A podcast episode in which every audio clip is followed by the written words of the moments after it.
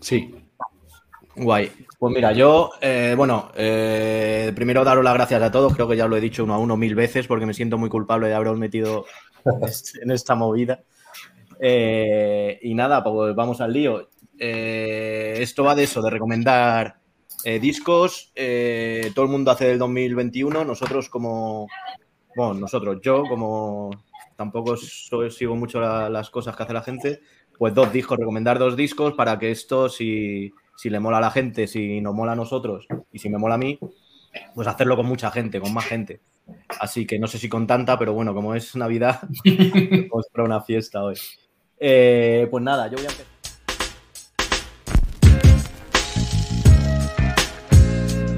Primero y yo empiezo yo y termino yo, ¿vale? Eh, voy a empezar con, este, que es oh. Eh, del 2020 creo que lo sacaron, pero con la pandemia y todo el rollo están empezando a hacer conciertos ahora, por lo menos han salido en la televisión de Huelva y demás.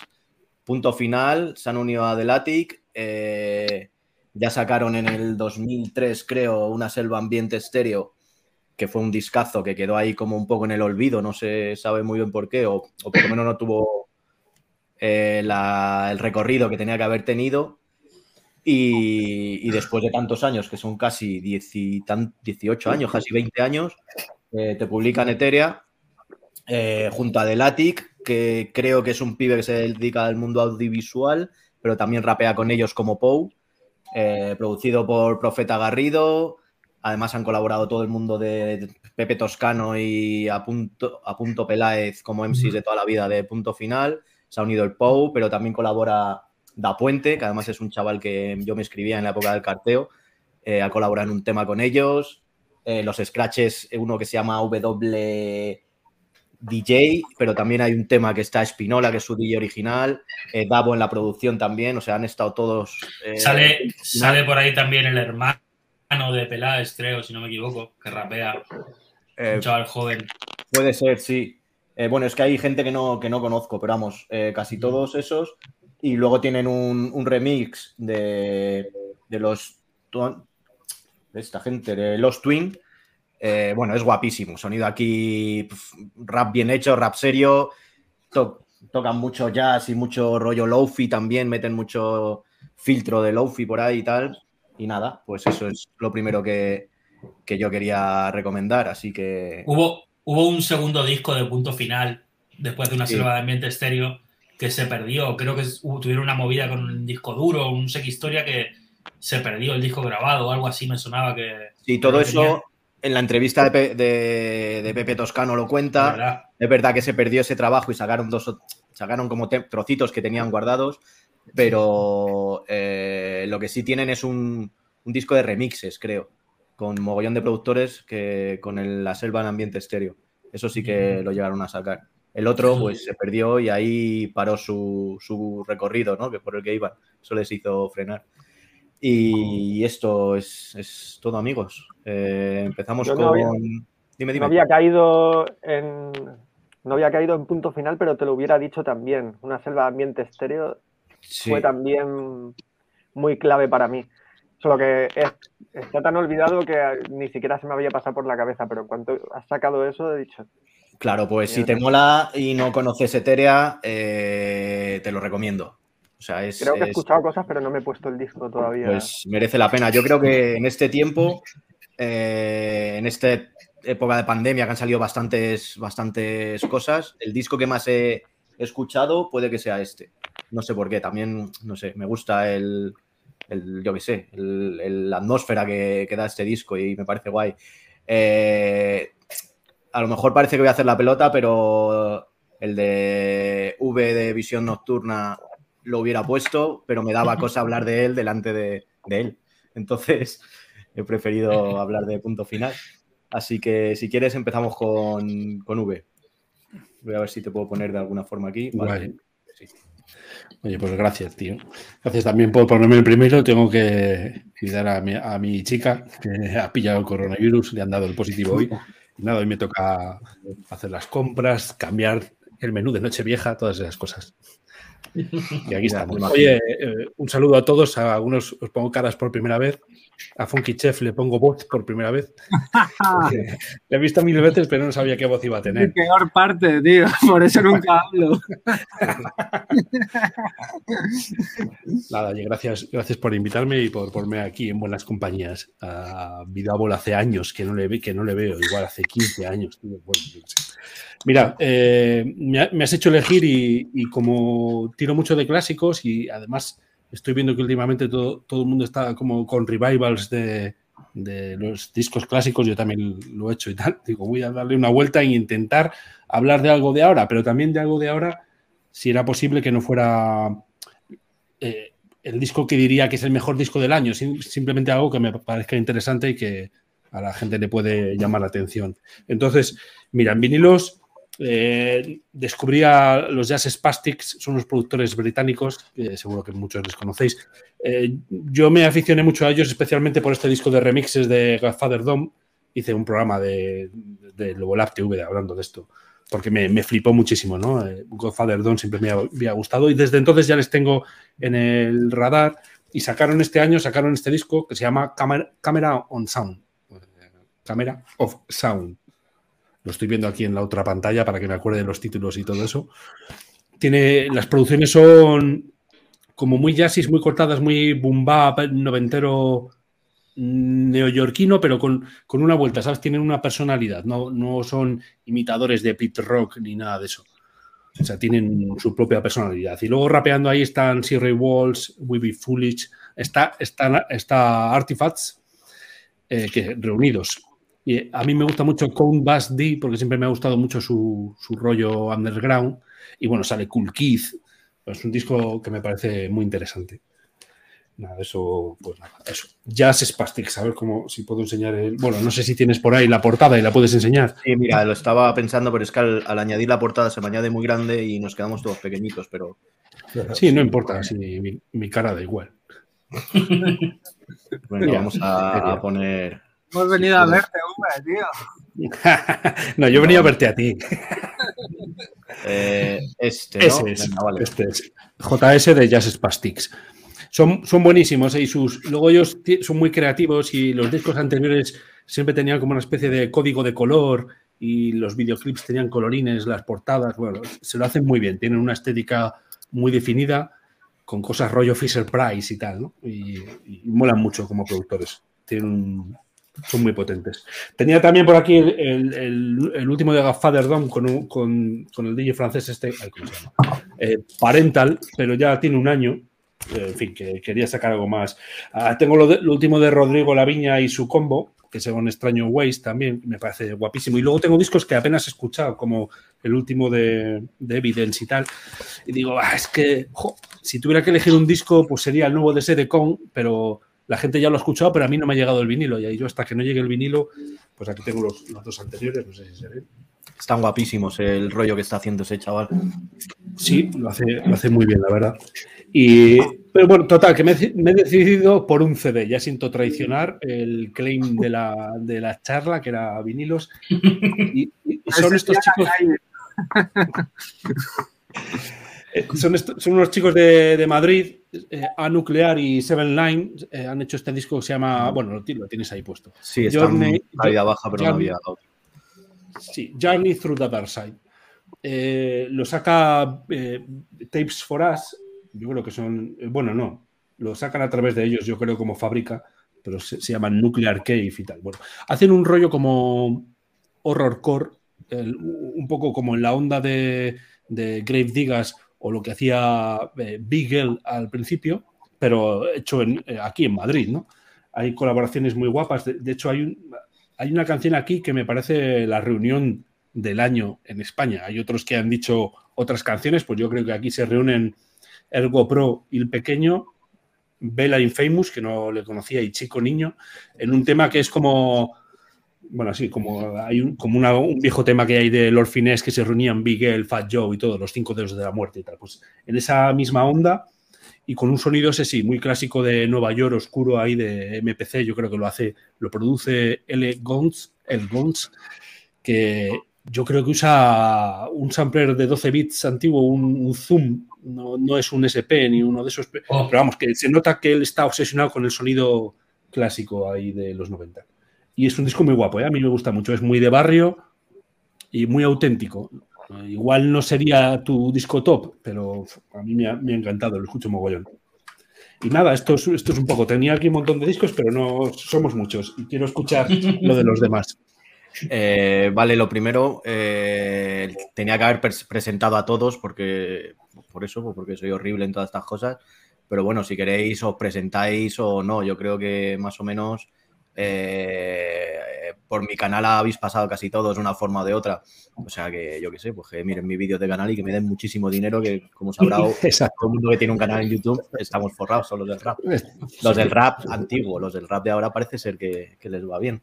si se puede llamar Mira, estaba diciendo que esto me parecía que era underground y justo para hablar de ello he buscado el tema Varsovia en el que salen Candela Cuore y Laura Sillahamba que estas chicas de las Frisis Mafia y tal, y digo, pues no creo que tengan muchas visualizaciones. Aquí tienen 55.000, o sea, les va bastante guay. pero bueno, que ahí está. La verdad que está muy bien este disco, ¿eh? Está muy bien. Pues si quieres, eh, Funky. ¿Qué pasa vos? ¿Qué pasa ahí? Voy a pasar, a ver. Aunque los tienes en vinilo, creo. Sí, ya te lo sé. Puede ser este. Ese es uno, sí. Eh, sí. A ver. Yo he venido a hablar de mi libro, claro. Era lo más, fácil. Como he sido el DJ de, Black Fan, igual eh, a nivel estatal no se conocen tanto como yo creo que, se merecen. Pues he venido un poco a hablar de la formación de Castellón, que se llaman Black Fan. Bueno, yo soy DJ Funky Chef, a los que no nos conozcamos, hola a todos. Y, nada. espera un momento, es verdad que, no has pasado por el canal ni nada, pero es que últimamente todas las sesiones que me como en YouTube son tuyas. Y dije, voy a probar a ver con, este hombre porque, joder. Eh, soy mejor pinchando que hablando, ¿eh? Yo a lo de hablar lo llevo. Pues imagínate yo que no sé ni pinchar, o sea. No, pero tú eres un influencer, estás ahí. Sí, el influencer. Ya ves. Me da fatal. De hecho, vengo a cenar con mi madre y me decía, tú ves poco a poco y mi madre ahí cenando. Y yo, mamá, déjame, déjame comerme los espaguetis. Pues nada, esto, vengo a hablar aquí de este grupo de Castellón que son los Black Fan, que tienen dos discos de estudio y son un porrón de peña, los podríamos comparar, salvando las distancias con los de Roots, ¿vale? Con el rollo del rap con banda y tal, ¿no? Eh, son como, bueno, o sea, va cambiando la banda porque son tantos que nunca, ¿sabes? Nunca los pillas a todos, pero son como en, los directos ocho o nueve personas o así. El cabeza sí es Borja, que es un, un MC de la vieja escuela de Castellón, lleva muchísimos años. Un MC que igual no tiene super punchlines, pero, pero que, todo lo que dice tiene sentido y no dice cosas muy estridentes ni nada. O sea, un rap así para gente de alguna edad que, pienso que está, está muy, muy chulo. Canciones en castellano y canciones en valenciano. Él es profesor, con lo cual habla muy bien y, escribe muy bien. Tenemos un montón de gente de conservatorio aquí metidos, a dos pitos, a saxo, trompeta, el batería, bajo, teclado, bueno, un montón de gente. Y DJ, que hasta hace poco iba yo y ahora han, fichado al DJ Rosville de Valencia, que es el DJ de Eric Hervé y otros grupos. Que ya viniendo, viniendo a colación quería también presentar su single. esto es un, exceso aquí.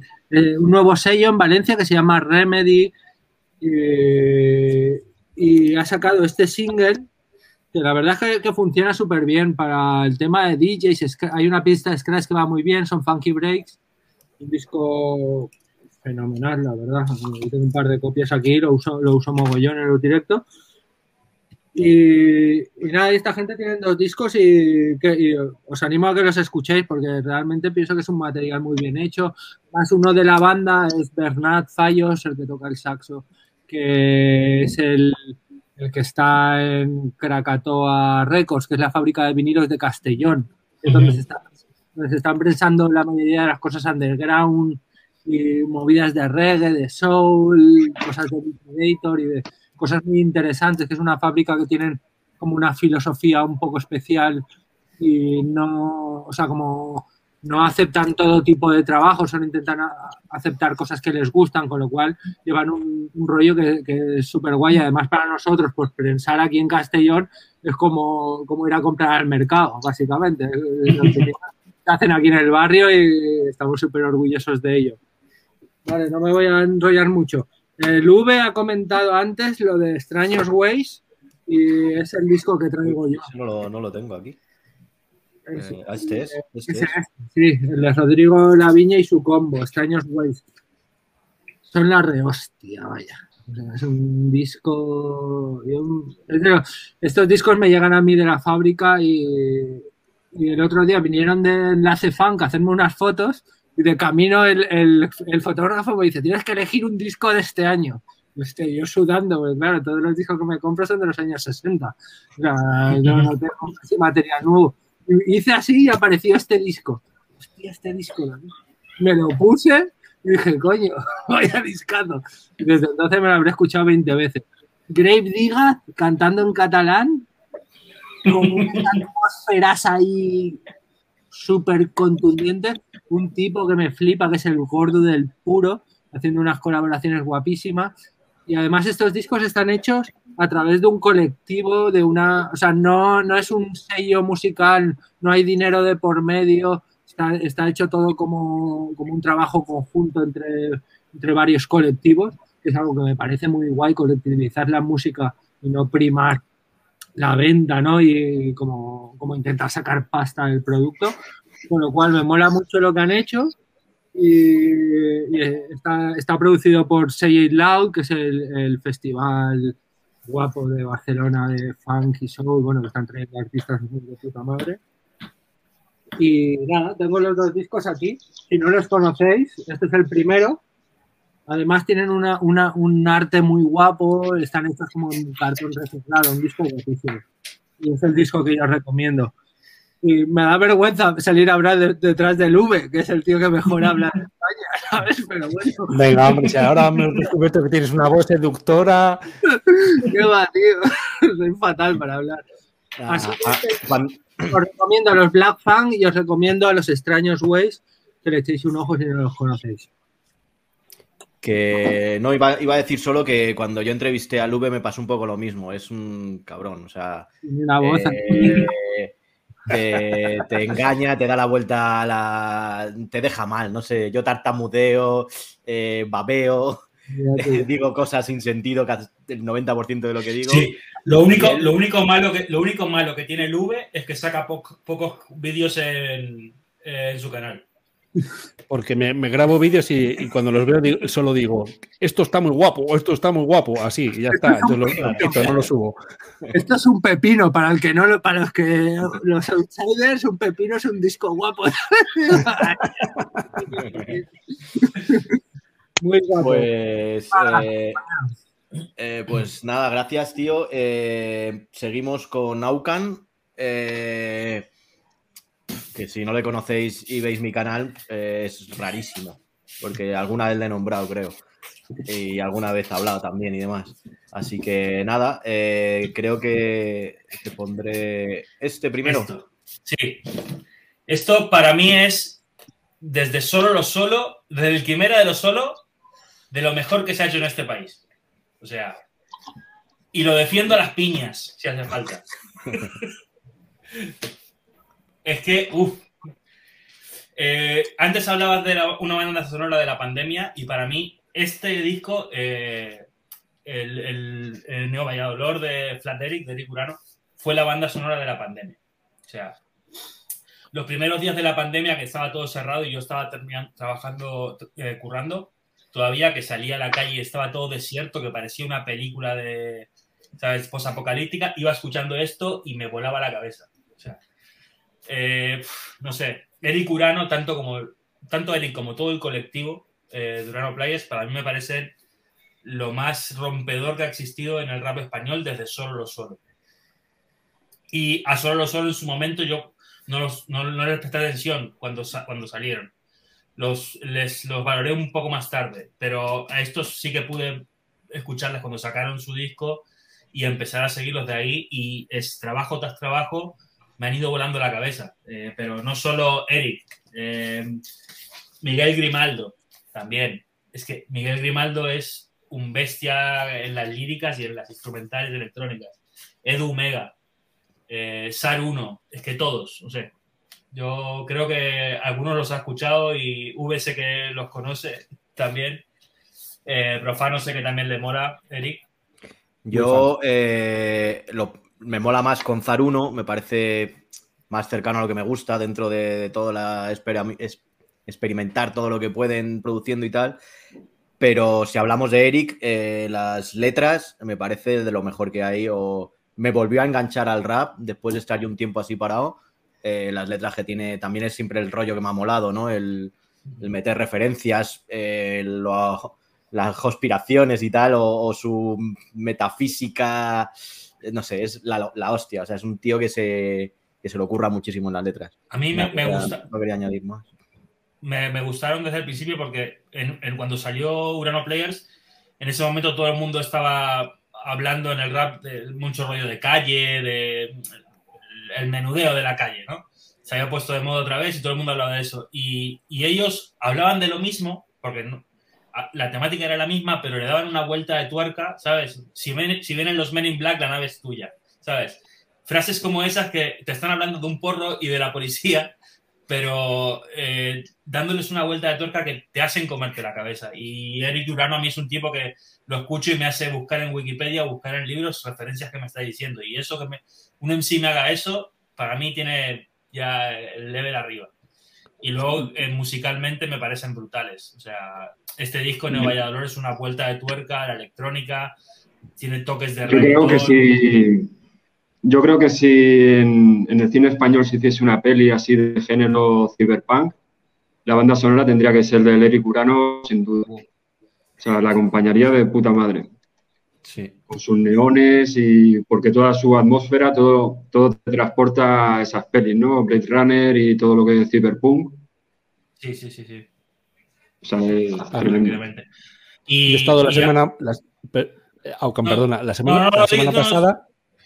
La semana pasada he estado escuchando la primera maqueta de Eric, que se llama Ácido y Oxígeno. ¿La has oído? Está en creo, Eso es increíble, ¿eh? O sea, pensar que es primitivo, que es una maqueta, y yo lo escucho y digo, vamos, ojalá yo tuviera este sonido, madre mía, Sí, sí, sí, sí, sí. Sí, Es que Eric, además, la evolución de Eric eh, ha sido brutal. O sea, desde esa maqueta, luego el disco Grano Players, ¿sabes? Eh, el siguiente que fue Energía Libre, creo que fue el siguiente. Sí, luego eh, Cosmonáutica, ¿no? Luego Cosmonáutica, que para mí es brutal. Hombre, para que Juan solo haya querido salir con un chaval que se supone que no es aquí un, máximo, bueno, a lo mejor ya en esa época un poco sí, pero Juan Solo no, supongo que se lo pensará bastante para ver con, con, quién colabora, ¿no? Sí. Habrán insistido porque son fans explícitos de Solo Solo. De hecho, el tema con Juan Solo eh, desentona bastante en el disco, o sea, le da un poco de... Intentan asemejarse a solo solos. El Zar 1 ahí hace una producción, no sé si es el Zar 1, creo que sí. la producción intenta hacerlo más el funky este electrónico que llevan los solos solo, ¿no? es un temazo también, ¿eh? Sí, sí, es un temazo. Es que eso es lo bueno, cuando un productor se amolda también a lo que tiene que hacer y se hace bien, eso está guay también. A ver, sale Juan Solo. Juan Solo, donde sale Juan Solo es un temazo, o sea, eso no hay, ahí no hay, no hay, no hay palabras. Y nada, bueno, y y también eh, Miguel Grimaldo, que es sigue un poco el rollo de, también de, Eric Urano, pero mucho más oscuro, más, eh, más post-punk, eh, más denso. es como un trip hop ahí muy, muy oscuro, muy pesado y con letras muy punk, muy punkis, más directas, menos, con menos vueltas que, Eric Urano. Y a mí me flipa mucho Miguel Grimaldo también. creo que es un tío que. creo que es un tío que habría que valorarlo más dentro del rap. Sí, la verdad es que hay gente que, rompe los esquemas de alguna forma y que, que lo hace profesional a su forma. Tiene mogollón de cacharros, o sea, no es un tío que, intente innovar así como, como intento hacer yo con, mi, con mis programillas de software, ¿no? Y, y eso se nota. No sé si aquí es valorado o no, supongo que en el resto del mundo, si hubiera alguna forma de, hacerse oír, sería un tío respetado en, esos círculos, tanto Miguel Grimaldo como Eric Urano, Zaruno, toda esta gente. Es alucinante lo que están haciendo y no sé, está guay que, haya cosas así, ¿no? Tan distintas y, tan bien hechas. No sé si. Bueno, supongo que la mayoría lo conocíais ya. No he sorprendido a nadie con esa elección. Sí, aparte de rapeando y produciendo, eh, técnicamente, que mezcla para otros y tal, eh, lo que hace suena increíble. He escuchado la semana pasada también, o hace dos semanas, un disco nuevo de, DJ3 con Caloguero, el rapper de, esta gente de Madrid, no me acuerdo, eh, Corredores de Bloque, uno de aquellos. El proyecto se llama CKGK y lo mezcla él, lo mezcla y no ves cómo suena eso, suena increíble. A ver cuándo sale. Eh, y también sacó hace poco, creo que la de Basudeva también tenía, lo había metido mano Miguel Grimaldo, la mixtape, y esto suena de puta madre también. Salió hace una semana o dos semanas. Estaba muy guapo también. Y pues nada, no sé, ¿quieres que siga con el siguiente disco o pasas Seguimos con el siguiente si quieres. Vale, y esto ya es. A ver, tengo que meter algo de latineo eh, por aquí. Y algo antiguo y clásico. Este fue el disco que a mí me introdujo a escuchar rap. Y no es una banda de rap. Yo no, no, hay mucha gente que lo conozca. Algunos sí que lo conocen aquí, otros no. Eh, Illa que anda Valderramas es una banda de funk, rap, soul. Tiene momentos en que es Red Hot Chili Peppers, tiene momentos en que es Cypress Hill, tiene momentos en que es Prince. Es una banda muy, muy rompedora para los 90 en Argentina, que nadie la entendió y la, le, dieron valor muchos años después. Y en el 96, cuando salió este disco, muchos nos enganchamos al rap gracias a este disco en Argentina. Y para mí es un discazo. O sea, lo escucho hoy y igual las letras, los rapeos y tal, pues dices, va, muy Cypress Hill, muy Beastie Boy y tal, que era lo que se llevaba en la época en Argentina. Pero es que musicalmente, para el año 96, ese disco es una burrada sobre todo eh, si lo pones en su contexto, eh, acid jazz, eh, Jamiro Quay, eh, Cypress los Beastie Boys, todo lo que estaba sonando en esos años y lo que llegaba a Latinoamérica, más todo el bagaje del rock argentino, en, una en una música como la argentina que no estaba abierta a la música negra en ese momento, yo este disco lo recomiendo a todo el mundo. Y esta banda la recomiendo a todo el mundo, sobre todo esos discos, porque es, es una brutalidad. Eh, de funk y luego en directo son, son brutales. Son brutales. No sé si alguno llegó a escucharlo. Yo creo que Profano sí que los había. Yo creo que escuché porque pusieron un vídeo bastante aquí en televisión en España. Eh, pero me da a mí que es del disco ese de leche, puede ser. Sí, ese es del Creo que había un single por ahí que, me llamaba la atención porque rapeaban y rapeaban bien. Me pasa la música era, ya te digo, Jamiroquai, te lo he dicho siempre, cuando me hablas de esos, me recuerdan tanto físicamente, porque se parecen los chavales a Jamiroquai, o me da esa sensación. Sí, y en esa época cómo se movían y tal, era como muy funky, sí, pero rapeaban bien. La portada podría ser un disco de rumba de, de Acropol o de cualquier infrasedio español. La, portada, el, la, tipografía es crema. La tipografía esa pues la portada es eh, una foto, es Bruce Lee. Eh, el niño con su madre. O, Brandon, Lee con la mujer, el hijo de Bruce Lee, eh, pero alguien de la familia de Bruce Lee. Es que ellos estaban muy, muy metidos con el rollo oriental, también muy a lo Butan, ¿sabes? De pelis, pelis de karate y tal, y muchos videoclips de ese disco están ambientados en ese palo de, peleas callejeras, de ninjas y tal, hablando con acento chicano en Argentina, una cosa muy deforme. Esa mola que te cagas. Además, esas gafas las necesito. Esas gafas que esa, esa señora, vamos. las pondría seguro. ¿No lo conocías tú, Funky? No, no conozco ese grupo. No, pues, pues a lo mejor te, te molará, ¿eh? Sobre todo los discos de los 90. Luego se volvieron a juntar y sacaron otros discos que no están mal, pero yo creo que lo rompedor era lo que hicieron, fue lo que hicieron en los 90. Vale, vale, pues escucharemos. Pues eh, continuamos, ¿no? Pues vamos con, un chaval nuevo que ha empezado en esto hace poco, con Vidabol. ¿Vale? Eh, cuando quieras. El problema es que yo, como te recomiendo algo, eh, de 2021, es imposible. yo no escucho sino cosas antiguas. Llevo, llevo muchísimo tiempo, muchísimo tiempo que me, me flipa escuchar funk antiguo, ¿sabes? Música de los 70. Entonces prefiero hablar de algún clásico. Lo que pasa es que hablar a ustedes de clásicos, yo creo que lo conocéis. No, pero está guay. Yo os lo he dicho. A ver, aquí cada uno dos discos.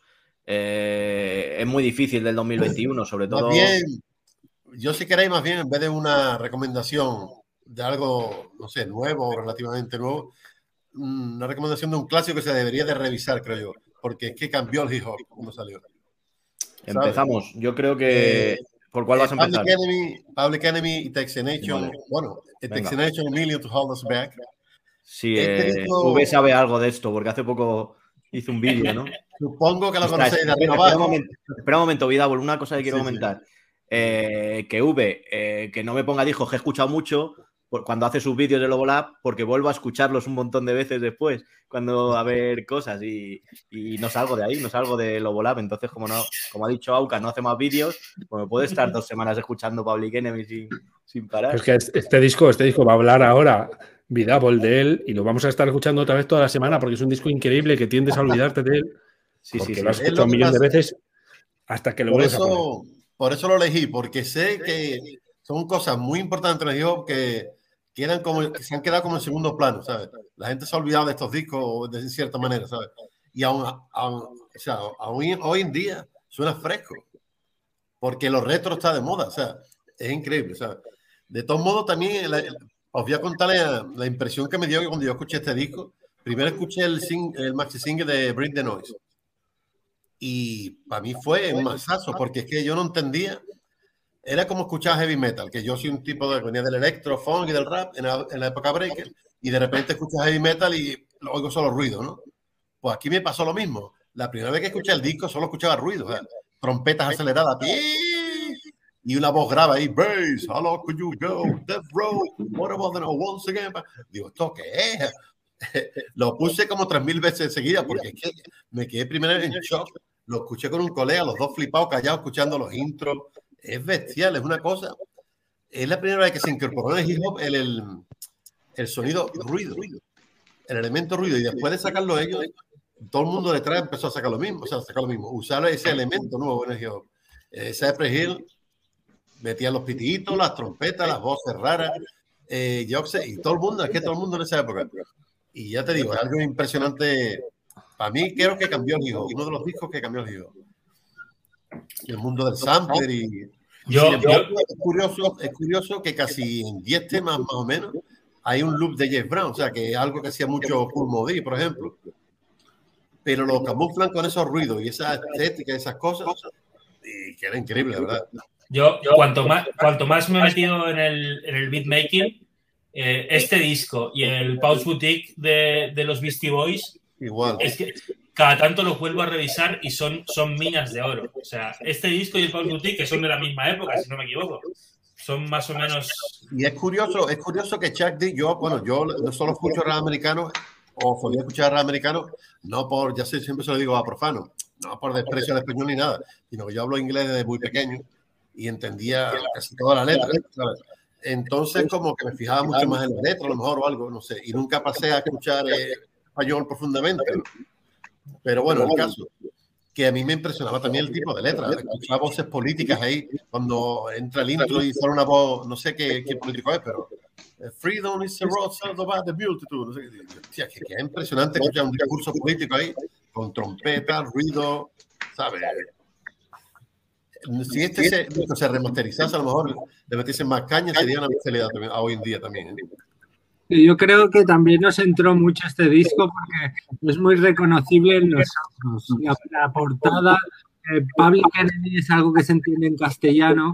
Yo recuerdo que Public Enemy la vendían en el mercadillo, en camisetas, sí, de Public Enemy. Eso, con el logo la llevaba desde un punky a un heavy metal, a un rapper, a cualquiera. Molaba y así, daba igual que fuera de un grupo o de otro, simplemente vestir de Public Enemy era algo que molaba. Entonces eso les dio como un super plus, aparte de que un era muy para que, para que veas una cosa que es, es negativa, pero es buena. Eh, Chuck D realmente, tú lo miras líricamente y es muy malo. Y tú dices, ¿cómo puede decir eso? No? Eh, analizando la, la letra eh, no rima muchas veces, se va, no sé qué, porque en verdad el estilo de él es como un reverendo. El nota hace un sermón, no, no, no hay una métrica ahí cuadrada, ¿sabes? Súper perfecta, ¿sabes? El nota es como un reverendo y eso qué bestial. Es algo que parece que es negativo, ¿no? Que no tenga mucha precisión lírica, después resulta que eso es lo que le hace tan brillante, ¿sabes? Además del mensaje que suelta, ¿sabes? Pero todos sus lyrics son como reverendo. No sé, tengo muchos problemas en mi mente, renuncio a perder. Aquí está tu ticket. Oh, y tu drama que wicked. El nota no, no va correcto ahí, pero es que queda vestida la forma en que, como lo, el delivery, ¿cómo se dice en español? como lo suelta, ¿sabes? Yo creo que Public Enemy, hay tres grupos o cuatro que, que trascendieron el, el, hip hop y son ya de la cultura popular en general. Es, lo que dices, que te ves hasta Punky con camiseta de Public Enemy. Y es Public Enemy, los Beastie Boys y Cypress Hill y quizás Butan Clan. Pero son, y Randy MC yo creo que también, ¿eh? Bueno, Randy MC, pero... Quizás Butan Clan es el grupo más mainstream hoy por hoy, básicamente. Pero me refiero, sí, que, que trascendieron el hip hop y, y llegaron a, a, la cultura popular en general. O sea que... No, pero la gente no los escucha. Es, es, es, es, lo que pasa con los Ramones y claro. este tipo de grupos. La gente no escucha a los Ramones, pero llevan la camiseta de los Ramones porque mola. Lo mismo claro. pasa con los Gutan Clan. O sea, yo de la, o sea, tú ves por ahí que tengo camiseta de Gutan Clan y con todo lo que tiene el Gutan Clan. Y es más un icono pop hoy por hoy, por hoy que yo, un grupo de música. Yo me juego el cuello que hay mucha gente con camisetas de Butan que el Enter de Butan entero no se lo tragan. No, claro. Es un, es un disco muy lofi para, para. Es muy, muy duro ese disco. Tienes que tener un poco de oído para escuchar hip hop en general. Tienes que estar un poco ahí en la movida, así, ¿no? Es un tío hablando ahí encima de un bombo. Claro, es, y además con, con, grupos como este, yo siempre he contado lo mismo, ¿no? Cuando yo empecé escuchando Vanilla Ice y demás, que a lo mejor no tiene mucho que ver con Public Enemy, pero cuando llegué a la tienda de discos, vi el logo de Public Enemy, el logo de EPMD y dije, ostras esto me suena, seguramente que no era del rap, porque no conocía ningún rapero ni nada. Pillé Public Enemy y me costó mucho entrar en ese sonido. Con Gutan me pasó lo mismo, ¿eh? Pero todas esas veces que me cuesta entrar, luego son discos que, me, que son la leche. O sea, que algo han hecho para que me cueste entrar, que no es, no es lo, que, lo que estoy acostumbrado, ¿no? Es algo, algo distinto sí, pero, o algo diferente. Pero, ¿sabes una cosa? Tal vez que te costó entrar en ese estilo, ha hecho que cuando entres, entres muy profundo y te, te enamores, ¿sabes? Si a mí me pasa, me pasa Ice-T la primera vez que lo oí no daba crédito. Con, esa voz así. La primera vez que lo escuché, este tío, ¿esto qué coño es? No había escuchado nunca nada parecido y fue como música, tío. ¿Sabes? Además, Ice-T, yo el primero que escuché. A mí lo que me pasó. Dime, dime. Di. A mí lo que me pasó con Public Enemy, que fue lo primero que escuché, y luego no me gustaban otros grupos. O sea, para mí el rap era Public Enemy. Eh, y como es algo, mm, tiene un sonido tan peculiar, pues lo siguiente que escuchaba decía, sí, parece el rap que a mí me gusta, pero, pero no. Y claro, nunca he vuelto a escuchar un grupo como Public Enemy. O sea, sí. Y, yo creo que, que, habrá mucha gente eh, que no sea estricta consumidora de, de, hip hop, que le encanta Public Enemy y, y a lo mejor escucha otro tipo, no escucha otro tipo de, de, rap. O sea, es un grupo muy, muy peculiar, ¿no? Muy, con mucha personalidad. Es, gusta a muchos rockeros el Public Enemy. O sea, es un grupo sí. que, que, entró muy bien a la gente del rock, sobre todo cuando como se empezó a juntar con Anthrax y con gente del hardcore y tal. Pero a los rockeros les entra muy bien y luego otros grupos de rap no les entran por, de ninguna forma. Claro. También puede ser lo que dices tú, que, que claro, el mensaje de Public Enemy es anti-gobiernos, anti, ¿sabes? Defender la cultura. No, uh, no sé, no es lírico, es lo que he dicho antes, Chuck D no es lírico, ¿sabes? De rima súper complicada. Entonces, le gusta más a alguien, a alguien que sea, que proteste y tal, más que a alguien que rapee. O sea, no sé si lo ve, no sí, sé sí. si lo... Lo que, Sí, sí, sí, sí, sí. lo que, lo que escucho para, para gente que no entendemos inglés como yo, eh, cuando empezaron a correr los rumores de que Public Enemy eran racistas, etcétera, etcétera, casi que nos dio igual. O sea, molaba tanto la música, la estética, lo, lo, lo que significaba, lo, lo, que nos representaba ese grupo, que casi nos daban hasta igual esos rumores, ¿no? Hacíamos como oídos sordos de, mira, pues, ¿no? Luego ya con el tiempo se aclaró todo y, ¿no? Y fuimos... realmente Public Enemy, las letras, lo, que se mete con, con la opresión blanca, ¿sabes? De los racistas y eso, no se mete con el, todo el mundo blanco, o sea, ¿sabes? un poco más específico, ¿sabes? Se meten con Elvis porque dice que le robó el rock and roll, se meten con, con ¿cómo se llama este? John Wayne, el actor, porque por, igual, porque hizo algo...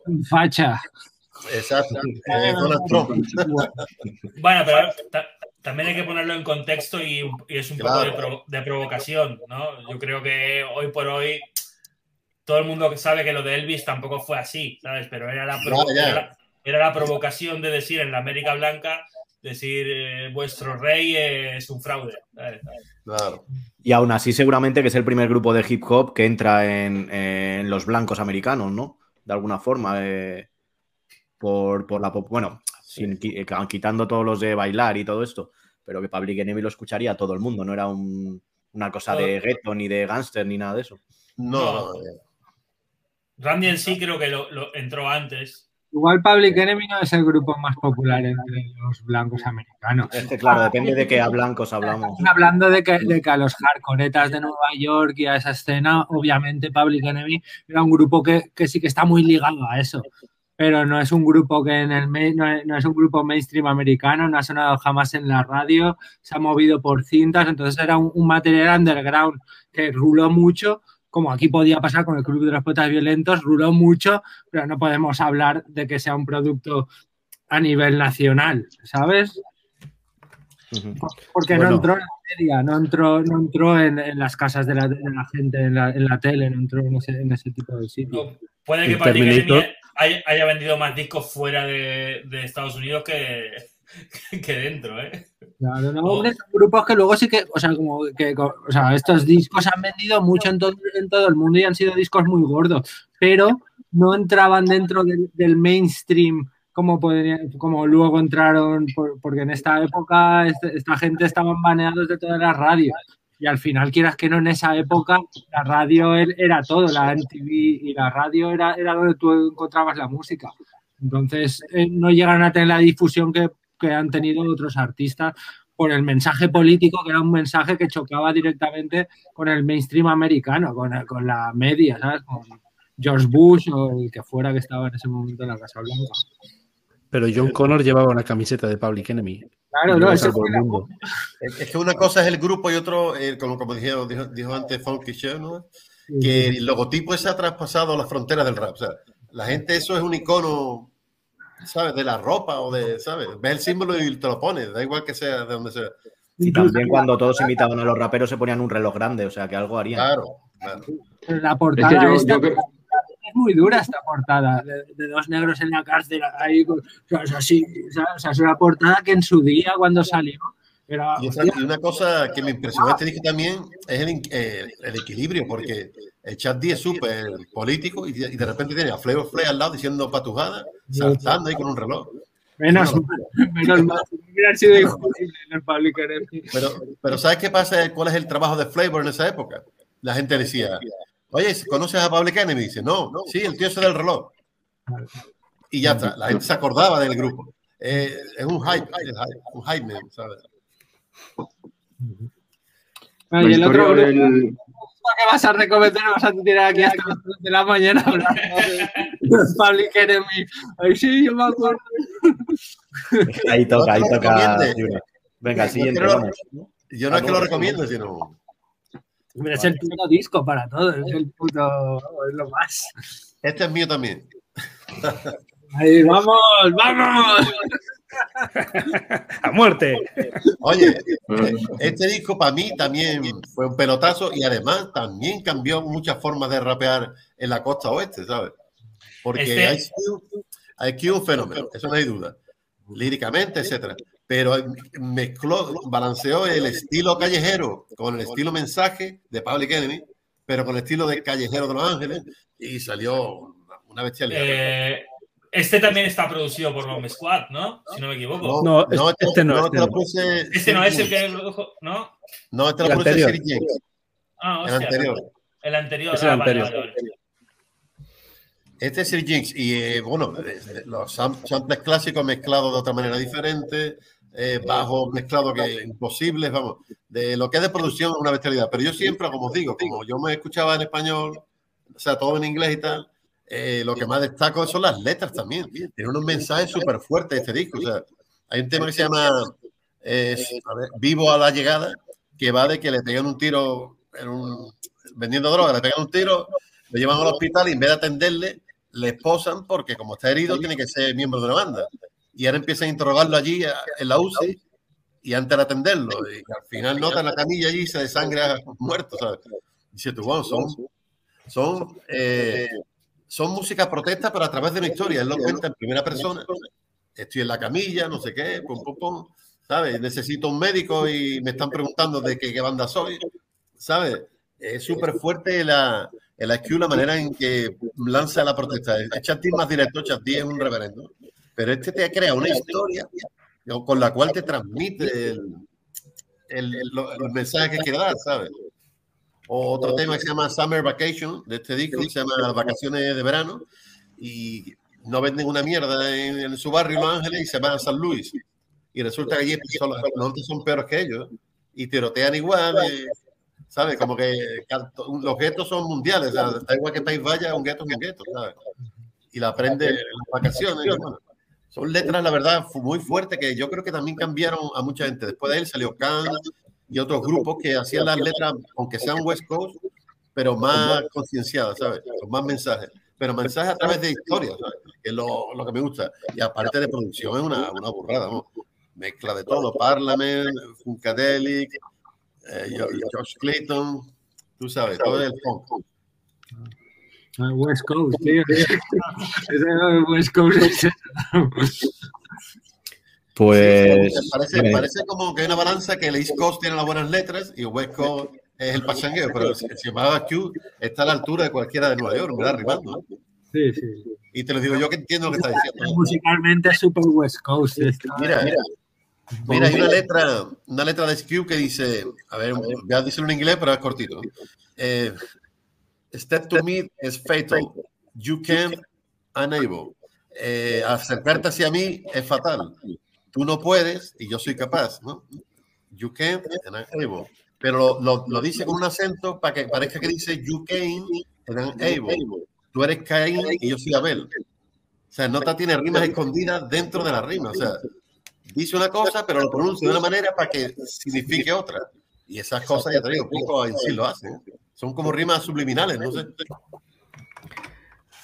Pues, eh, ¿alguien opina algo? ¿Seguimos? Seguimos. Pues, eh, Ramsé, Ramsé o Ramsé. ¿Cómo Ramsé. es? Ramsé. Bueno, a mí me vais a decir que soy un toyacón por los discos que voy a poner, pero bueno. Eh, yo me quiero saber, no solo... Eh, he, dicho que cada uno ponga dos, no, no he especificado nada. Es verdad que han entrado fuerte V y sí, claro, todos los primeros con discos nuevos y tal, pero bueno. Eh, yo también el que pongo, el que me queda, no es actual tampoco. Bueno, bueno pásame, pásame, la foto. Venga, van, a, van, a, flipar. Tote King. Este disco lo acaba de sacar ahora, es un disco de recopilaciones de YouTube. Luego explicaré por qué, por qué saco estos dos discos, ¿eh? porque creo que lo puedo, lo puedo, podemos llegar al debate.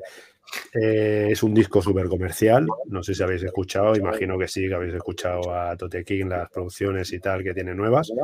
Es muy comercial eh, y tiene unas colaboraciones súper comerciales también, Follones, Shohai, eh, bueno, sale Cruz Cafuné y Neutro Shorty, el pequeño Viergo Pro que hemos hablado por ahí, eh, Eric de Wessler, KC, que sale mucha peña conocida, mucha gente que está haciendo muchas eh, novedades, muchas historias.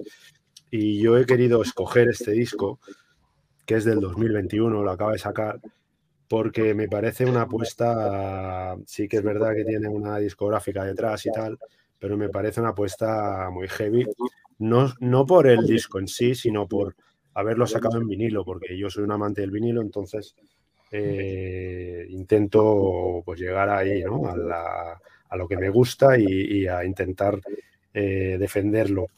Es un disco doble de 180 gramos cada, cada copia y es muy accesible en cuanto a pastas. Están vendiendo discos a 30 pavos en vinilo que a veces una copia simple dices, hostia, eh, me parece una brutalidad, por muy under que seas. Este señor, que mm, yo creo que está fuera del under, lo, 20, lo están vendiendo a 20 pavos. Es una copia de puta madre, un acabado me parece genial. Y creo que tiene una producción y que se está esmerando en gustar no solo a la, a la parte joven de, del rap actual, sino también a los que llevamos por muchos años escuchando el rap. Y este sería el primero. No sé, igual podemos empezar a debatir. Eh, a, mí me, a mí me defraudó un poco.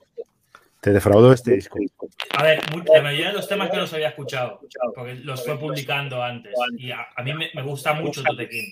Creo que de los, de los así un poco mayores que yo, tal, que se ha mantenido arriba es de los que más en forma está. Para mí está mucho más en forma que KCO, por ejemplo, por poner a alguien de la misma tal. Pero este disco tiene temas muy guapos, otros que los paso cuando lo escucho.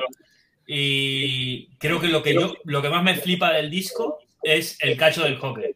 El, chaval ese me parece brutal. Es muy bueno. Es buenísimo. Ese, este disco me, me descubrió ese chaval y ese chaval es una pasada. Está mucha gente hablando de ese chaval. Yo cuando escuché el del Tote me pareció algo que no conocía, pero no tampoco le he prestado mucha atención. Pero está todo el mundo hablando de ese chaval ahora. Bueno, eh, ese chaval y el, Ergo, y el Ergo Pro es así de la gente así nueva que he descubierto ahora que, que me molan muchísimo. Claro, es que Ergo Pro está haciendo unos temazos también por ahí y todo con un sonido a veces lofa y con sonido muy oscuro que a mí me mola, me mola mucho. Entonces, eh, por eso lo defiendo. Y, por cómo está hecho el vinilo, eh, repito, me parece un diseño que no está mal, un doble vinilo de 180 gramos cada vinilo, que vale una pasta, y cierto que tiene la multinacional detrás y que seguro que, lo tiran por ahí, pero 2021, un disco Ya no, eh, creo, creo que no salió por sello, creo que lo saca él, eh, independiente. Yo creo que lo saca él, pero bueno, seguro que hay pasta metida por ahí, por algún lado. Vamos, segurísimo.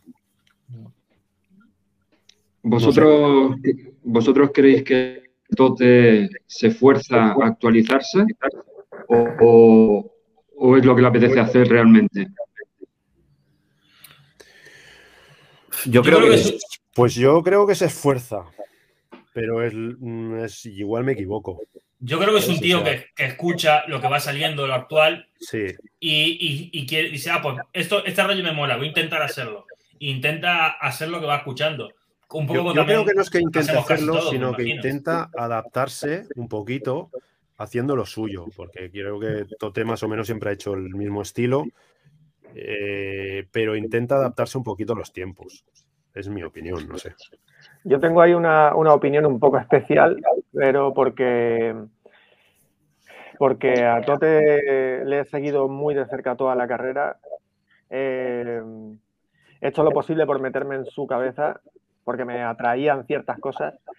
Y, antes has comentado, según has presentado el disco, que trataba como de agradar a otra peña.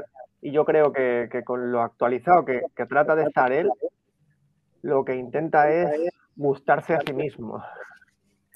Y, ahí, y ahí consigue cosas interesantes y cosas que a lo mejor pues no terminan de cuajar. Pero esa es mi teoría. Yo creo que de todos los grupos que han estado siempre como en cabeza, ¿no? En este panorama, eh, y todos de una forma u otra intentan actualizarse, creo que es el que mejor lo hace, te guste o no, pero sigue estando en, lo que se va haciendo, ¿no? Hay otros que intentan actualizarse y suenan raros o suenan muy forzados, y el Tote, no sé si porque se rodea de la gente que está ahí o algo, pero yo creo que, que sí se adapta a los medios, te puede gustar o no, pero se adapta a las novedades o a eso, y lo suele hacer bien dentro de, de esa onda o de lo que sea, lo hace bastante bien. O sea, no queda mal con un chaval nuevo, que, parece que cuando colaboran otros grupos más clásicos con chavales nuevos son dos temas distintos, ¿no? En el mismo tema. El Tote parece que, sí que se adapta bastante bien eh, a esos sonidos nuevos. Es que el Tote, a mi entender, se adapta bien tanto a la música como a la estética, como al vocabulario. O sea, es un tío que, que es verdad que no que se adapta muy bien a lo mejor es eso, que escucha mucha música, está muy al día de muchas cosas y, lo absorben muy bien. Aparte de que tiene está, un talento. está claro y se nota que quiere estar dentro metido 100% y que, que, que está metido, está metidísimo. Llegar a los chavales y llegar a nosotros. Pero claro, tiene que, realmente le tiene que gustar eh, todos los fregados donde se mete le tienen, le tienen que molar a un nivel no, mínimamente profundo, porque si no, si, si no cantaría demasiado, que es lo que No, pasa. No, no lo haría bien, claro. No sé, Pues te paso uno más. Pasa uno más. Este es el segundo del que voy a hablar. Y voy a hablar de este por también por la por la apuesta que hicieron. Yo no sé cuántos vinilos hay en España, y hablo desde la estética vinilo tal, porque es lo que me mola más, que sean un triple vinilo. Y del año 98, no sé cuántos hay, creo que es el único y que muy pocos grupos han sacado un triple vinilo. Por la apuesta del disco, ¿eh? estoy hablando. Eh, el primer disco de Solo los Solos para mí es una brutalidad. Eh, dura creo que 80 minutos, 80 minutos de rap, 80 minutos de Griffy y varias Y una portada, son una muchas. portada horrible. Una portada horrible. Pues Eso a mí me mola. Pues a mí me mola. horrible. Mira, ahora que ha salido Dune, una versión nueva de la peli, eh, es como si hubieran intentado ambientar la movida ahí. Digo, eso es la portada. eh, tío. A mí, o sea, pones, pones la de Quimera, que la de Quimera es. El, el arte de Quimera es brutal. Lo que hizo Inocuo, creo que fue el que hizo el de Quimera, que es brutal eh, al lado de este y. es que no me Bueno, gusta tam- también he querido por eso, ¿eh? meterlo Es porque horrible, pero le va. Es Sí, horrible. sí, sí, sí, sí, sí, Pero, sí, sí. pe- pero, pero, o sea, a mí no me gusta, pero pienso que es una ida de olla más en un disco que fue una ida de olla en su día. Todo el, todo el disco era muy loco. Entonces tenía, sentido. eh, eh, o sea, tienes que poner algo que por lo menos igual el disco. No puedes poner ahí una, una foto así en un coche, ¿sabes?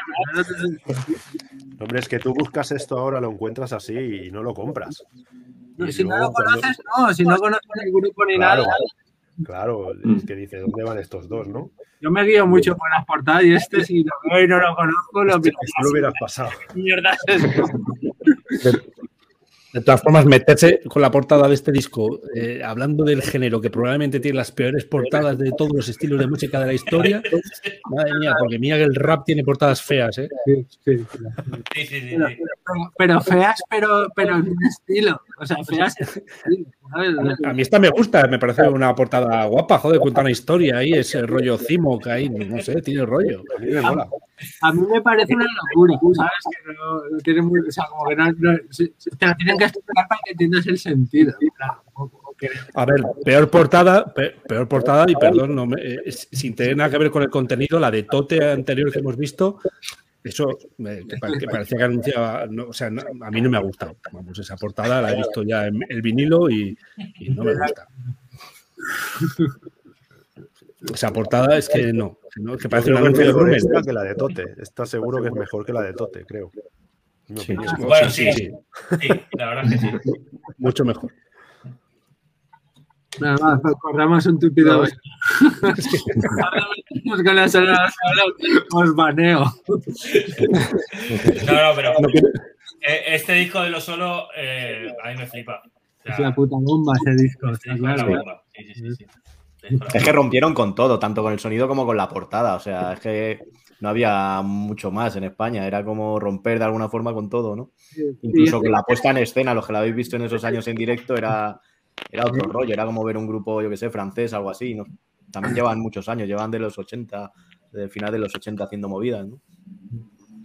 Claro, yo es que cuando vi este disco en triple vinilo y con esta portada que sabían quién eran, o sea, sabía quiénes eran y tal, pero dije, ¿esto qué coño es, sabes? Y se vino para casa, vamos, desde el primer día y lo flipé. Y además que este, este disco tiene un, eh, un- Son muy adultos, tío, las letras y, y el contenido del disco es para mí es muy adulto. Hay unas letras que para ese año no, no las comparo con otros discos y no las encuentro. ¿De qué año es ese disco? 98. Es que yo, perdona que esté muy callado, yo es que de español no conozco nada. O sea, me, suenan todos los nombres. Todos, yo nunca he escuchado a Tote King. O sea, y mira que es del barrio de mi colega McKay y he estado con él tres o cuatro veces tomando cerveza con el Tote. Yo no he escuchado su música. Pero bueno, bueno. Yo creo que igualmente. Voy a. En este momento, a ver. Me está llamando la atención todo esto que veo, pero. Griffey aquí ya había sido campeón de la DMC o una cosa así, ¿no? Y, estaba experimentando con pedales y movidas. O sea, estaban muy avanzados para la época. A mí me decían que, o sea, había escuchado alguna vez que, el Griffey, no sé si en este, pero en los siguientes sí que lo había escuchado, que todas las baterías de, las instrumentales las hacía como en directo, puede ser. Pues una cosa, una leyenda o algo que he escuchado yo y no y se me quedó. Y, tiraban, tiraban mucho de, de MPC, Griffey, eh, pero eh, yo creo que fue de los primeros en hacer ese, de tener ese grupo a los J Dilla aquí en España. Por lo menos de los que me suena a mí haberlo escuchado. En el disco de Tremendo se nota mucho eso. Pero, eso que, que Griffith fue el campeón de la DMC. Eso no, es así, ¿no? Eh, o, subcampeón o participó, fue el representante de España, no sé, pero no, o sea, a nivel eh, campeón de España yo sepa, Griffith no ha sido campeón de DMC. O sea, lo recuerdo de la época, ¿eh? o sea que lo mismo es una anécdota pasada totalmente por el filtro de la edad. igual, no me he enterado, pero sí, yo no la había visto nunca. Y a mí lo de la DMC sí que estoy bastante al DM y no me suena eso que, has dicho. O sea, no sé, no lo sé, igual, igual sí lo buscaré porque la verdad es que no sé, pero no, yo no lo he visto nunca ni participar ni nada. Estaba el cheque. Hombre, por, por aquel por aquel entonces participaba el Tillo todavía y el, el Tillo... varios años, en, el 98, 99 estaba el Jackie, que era un alemán que vivía en Mallorca, que, era súper bueno. Sí, el Jackie yo le vi, además vi la final, o la final o un concurso ahí de que estaba con su hermano o algo así, en dobles también. Y en dobles además hacían cosas muy guapas con Chang, o sea, estaba muy guapo en esa época. El, el, JK estaba avanzado porque venía de Francia, me parece, ¿no? Y ahí como nos, llevaban ventaja. Alemán. Y el tío participó en la DMC francesa y luego participó en la DMC española, que ahí hubo la polémica de por qué... Que, polémica, pero bueno, el tipo era... dejado participar en dos. O sea, lo que pasa es que, claro, había peña aquí quemada con que viniera un tío de fuera y nos crujiera todo. Claro, claro. Era muy bueno. Como si viene el Cubert aquí a, a Benny Carlo. Muy bueno, porque si me la dio, sí, tío. Pues. Eh, eh, dime, dime. No, que aquí estoy viendo que Griffey participó en el 93 en un grupo con DJ Attack. DJ Attack. DJ's Attack. Campeonato, ganaron en el Nacional en el 93. ¿Por parejas?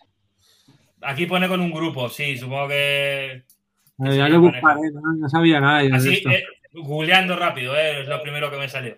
Yo lo recuerdo de una, de una entrevista que leí hace porrón de años, de cuando salió este disco, además. No, lo dicho, eh, que, que, puede ser falso haciendo scratches bueno. O sea, no, no, es técnicamente muy bueno, pero lo hace sonar muy guapo, que al final es lo que cuenta. Eh, con unos ceres súper grandes, me acuerdo, y el tío liaba unos pollos ahí para arriba y para abajo, que estaba muy guapo. El tío. Yo creo que es un scratch, muy, un scratch muy musical y lo mezcla muy bien con, la, con sus producciones y con muchos efectos en el scratch y, y hace lo justo, pero, pero bien. Me recuerda un poco a los, a los scratches de, de Portishead, por ejemplo. El DJ de Portishead eh, hace un scratch no muy, muy de exhibición, pero lo justo y bonito para que quede perfecto, como un punteo de guitarra guapo, ¿sabes? DJ Andy Smith, máquina, tío. Pues si queréis, continuamos con José Luis Charro. Eh, vamos allá, ¿no? ¿Qué tal? Aquí estoy. Buenas a todos. Eh, bueno, saludos a todos los oyentes del canal. Muchas gracias por contar conmigo, Profano. La verdad es que me halaga estar entre los doctores del rap. O sea, para mí es un honor estar entre todos vosotros. Sabéis muchísimo más que yo. Es más, estoy tomando notas de las cosas que, decís. Y yo pienso, o sea, que también tengo que explicar el por qué estoy aquí y de alguna forma presentarme. Yo soy escritor, he escrito una novela inspirada en el hip hop de, finales de los 90, España, ¿no? Como ha dicho al principio Funky Chef, eh, yo venía aquí a hablar de mi libro, pero no, no venía a hablar de mi libro, sino venía a recomendar dos discos. Eh, mi libro se llama Mata a un rapero, que se inspira en el título de la canción de, de One, de Killer Rapper, que lo traduzco como Mata a un rapero, pues, eh, un rapero cualquiera, un rapero deshumanizado, ¿no? no mata a un rapero en concreto. Acerca de los dos discos para recomendar, como era tema libre, por así decirlo, pues quería rebuscar un poco, ¿no? O sea, de, los de 2021 está claro que han salido discos, está, hemos visto varios, eh, los más conocidos, menos conocidos. Eh, está Arro de Franté, está el capítulo 1 de, de, Artes, eh, Ah, o sea, discos salen, está claro que salen discos, pero se centra mucho más en el sencillo, ¿no? O sea, la gente ahora se centra más en el sencillo de, YouTube y buscar las visitas y buscar el rollo comercial.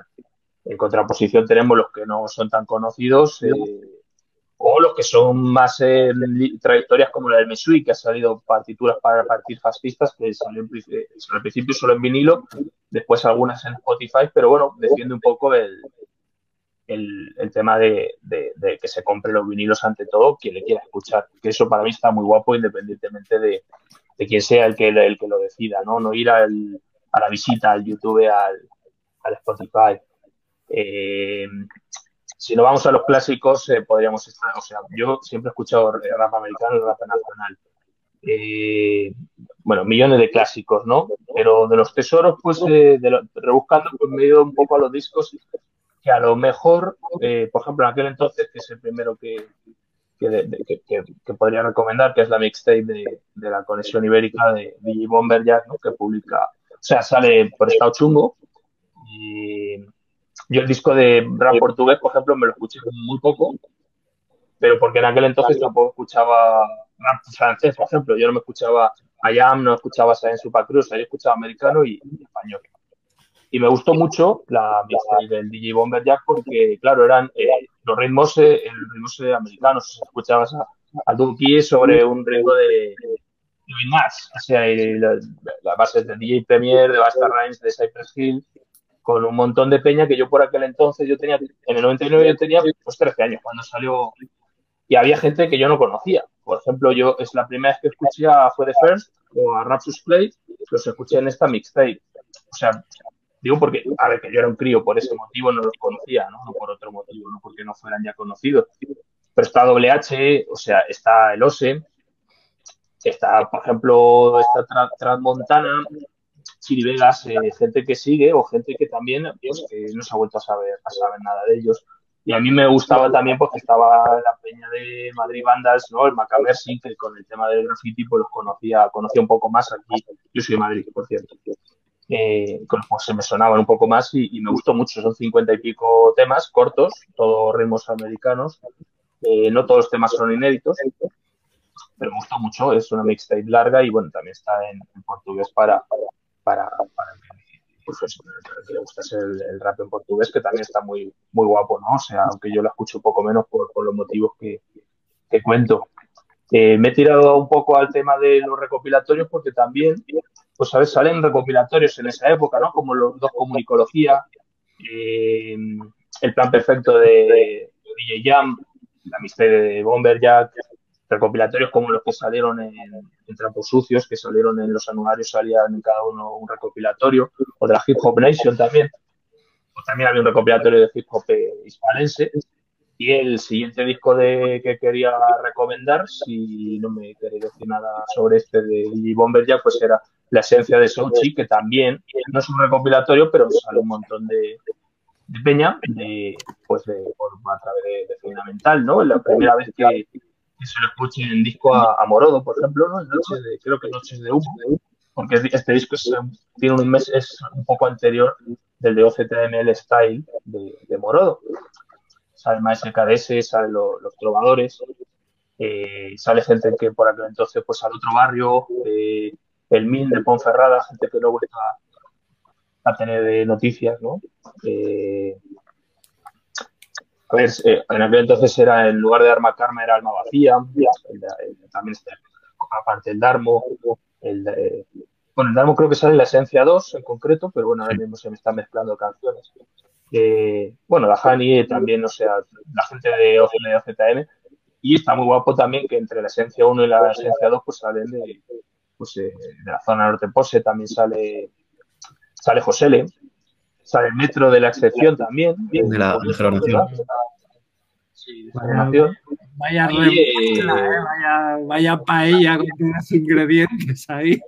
Una paella, total. O sea, son paellas, ¿no? Esto de,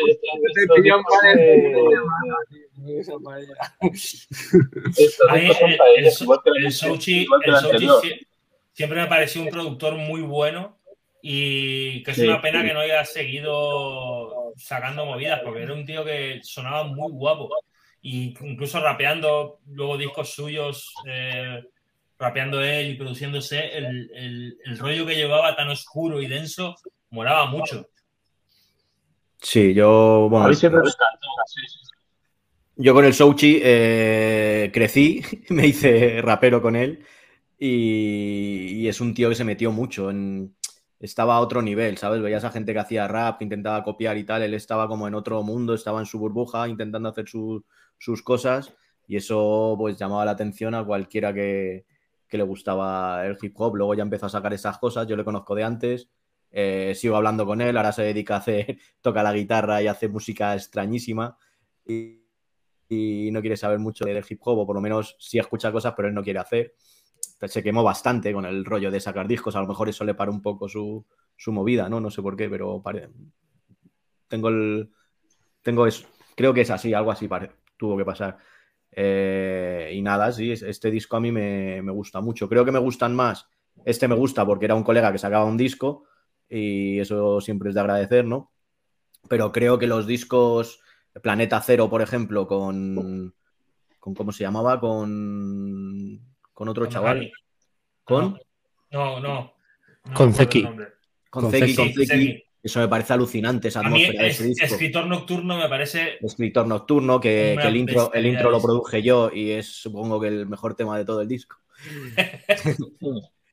y no sé, o sea, yo hablar del show que podría estar hablando horas, pero claro, sobre todo de cosas que vivimos, ¿no? De, los discos estos que como que me los he comido tanto que, ya me, rebosan para afuera, ¿no? Y, bueno, está claro también que cada uno, o sea, los discos, a, a, ver, podríamos recomendar cada uno, en lugar de dos discos, podríamos recomendar 2000 todo desde nuestras experiencias, ¿no? A ver, si estamos hablando de el disco de Totequín de 2021, está claro que, llega muchísima gente, o sea, llega muchísima gente por, las tendencias actuales, pero también eh, eh, el, el, el, Public Enemy de hace 30 años también ha, llegado muchísima gente. Y este de Sochi, en aquel momento, tuvo mucha repercusión, a lo mejor más a los que estábamos en Madrid, que nos gustaban, pues eso, los trovadores de Ica Perdida, eh, Alma, o sea, Dharma Karma iba a decir Alma Vacía tema SKDS, pues yo creo que tuvo bastante éxito, pero dentro de todo eh, se basa también, se basa en nuestras experiencias, ¿no? O para que yo te diga que es un discazo, o sea, yo lo he podido escuchar miles de veces en el Wallman porque me lo compré, me lo pasé a cinta, ¿sabes? Y, pues, lo escuchaba todo, todo el santo día y te hablo desde mi experiencia, pero eso también que son discos que son, bueno, a ver si son paellas en el sentido de, la gente que te encuentras ahí, ¿no? Es, es, una paella total, eh, pero son discos muy, o sea, son discos muy buenos y en aquel, o sea, eh, estamos hablando del 99 y del 2000. Son discos muy bien hechos, suenan, suenan bien, que al final, si lo, si lo vuelves a escuchar hoy, una de las cosas que nos fijamos más, ¿verdad? Que antes a lo mejor no nos fijábamos tanto, es que, esos discos suenan bien, ¿sabes? Que, tiene, que tiene su, su mérito, ¿no? Y bueno, pues un poco la idea mía era esa, rebuscar y a lo mejor poner algo original de, aparte son discos los dos que me los compré en su momento cuando salieron y que para mí supuso, al, tratarse de, no de recopilatorio, sino de mixtape y del disco de Sochi que canta mucha gente, que aparece mucha gente, muchos MCs, a mí, en el, eh, o sea, 99-2000 me supuso también una revelación de muchos MCs que yo no, que yo no conocía, ¿sabes? Eh, o sea, por ejemplo, la, peña que sale de OCTM no los conocía, los que salen de, de la zona norte Posee, pues tampoco. Y para mí fue una revelación porque me puse un poco a investigar, ¿no? Y a leer y a comprarme fanzines y tal. Y eso fue bastante, bastante interesante. Para terminar, eh, si tuviese que hablar de clásicos, clásicos, clásicos para mí nacional fueron eh, CPV, VKR, eh, Violadores, Jauría, La puta PP, SFDK, yo creo que en esa época, que también es en la que se ambienta mi libro, ¿no? El, he venido a hablar de mi libro. de esa época, pues son estos. ¿Qué es una novela, tío? ¿Qué es una novela? La novela eh, es una novela, eh, se llama Mata a un rapero, como te decía al principio, de Kill a Rapper, que en realidad eh, tiene, testimonios históricos de, del hip hop de esa época, de, tiene mucho graffiti también, las técnicas de graffiti de, aquel entonces. Eh, qué tipo empezó todo en esa época. Pero que es como la historia. Eh, tipo de novela, pues, una novela, que, pues, tipo acción, digamos, mucho diálogo. Eh, justo se la empezó a leer el otro día y me, contaba eso que era que le parecía tipo acción, tipo una peli, pero en realidad trata un poco más de reflejar no tantos datos históricos a lo mejor, para no aburrir al lector o a alguien que no sepa sobre rap o sobre hip hop, sino cómo se vivía, ¿no? Cómo lo vivía un adolescente en aquella época que tiene que vivir en casa con sus padres, tiene sus responsabilidades como las tenía yo y como las teníamos miles, eh, que tenías tus movidas en casa y te, y te, seguir el rollo de y te, exigía calle, ¿no? Tenías que, porque en aquel entonces, a ver, a mí las, nuevas tecnologías a mí hoy, por ejemplo, me sirven, o sea, yo estoy con mi mujer y mis hijos y, me pongo a buscar en, en, el, en, YouTube todas las movidas nuevas que salen. Ah, pues cuando tenía 13, 14 años tenías que estar en la calle eh, para estar informado, ¿no? Era un poco cómo se vivía, es lo que más refleja esa novela, ¿no? Cómo se vivía en aquel entonces el, hip hop. Tiene datos eh, históricos que son verídicos y, bueno, entre otras cosas, por eso estaba tomando nota de todo lo, de las cosas que decís, porque digo, me quiero seguir documentando, que yo tengo que seguir escribiendo, que, yo soy escritor, o sea, de, toda... reitero que, me siento, o sea, para mí me siento súper halagado porque, vamos, que yo soy aquí un infiltrado entre todos vosotros, pero intento, intento, decir un poco lo que buenamente puedo, pero vamos, que, me dais todos sopas con ondas sobre, sobre la historia del hip hop, ¿no? Eh, bueno, eh, Perdona, creo que, que, V tiene que dar de comer a, su mujer, eh, que se recupere. Que se pronto, eh, que se recupere pronto. Que sea un día. Voy a ver. os voy a seguir desde fuera, pero no, pero voy a estar con el móvil y no voy a tener la cámara, ¿vale? Pero vale, vale, no te preocupes. Venga, tío, muchas gracias a, los dos. Eh, Yo os veo en la tele. Yo os veo en la tele, que está mi chica viéndolo en la tele, que me ha mandado un pantallazo.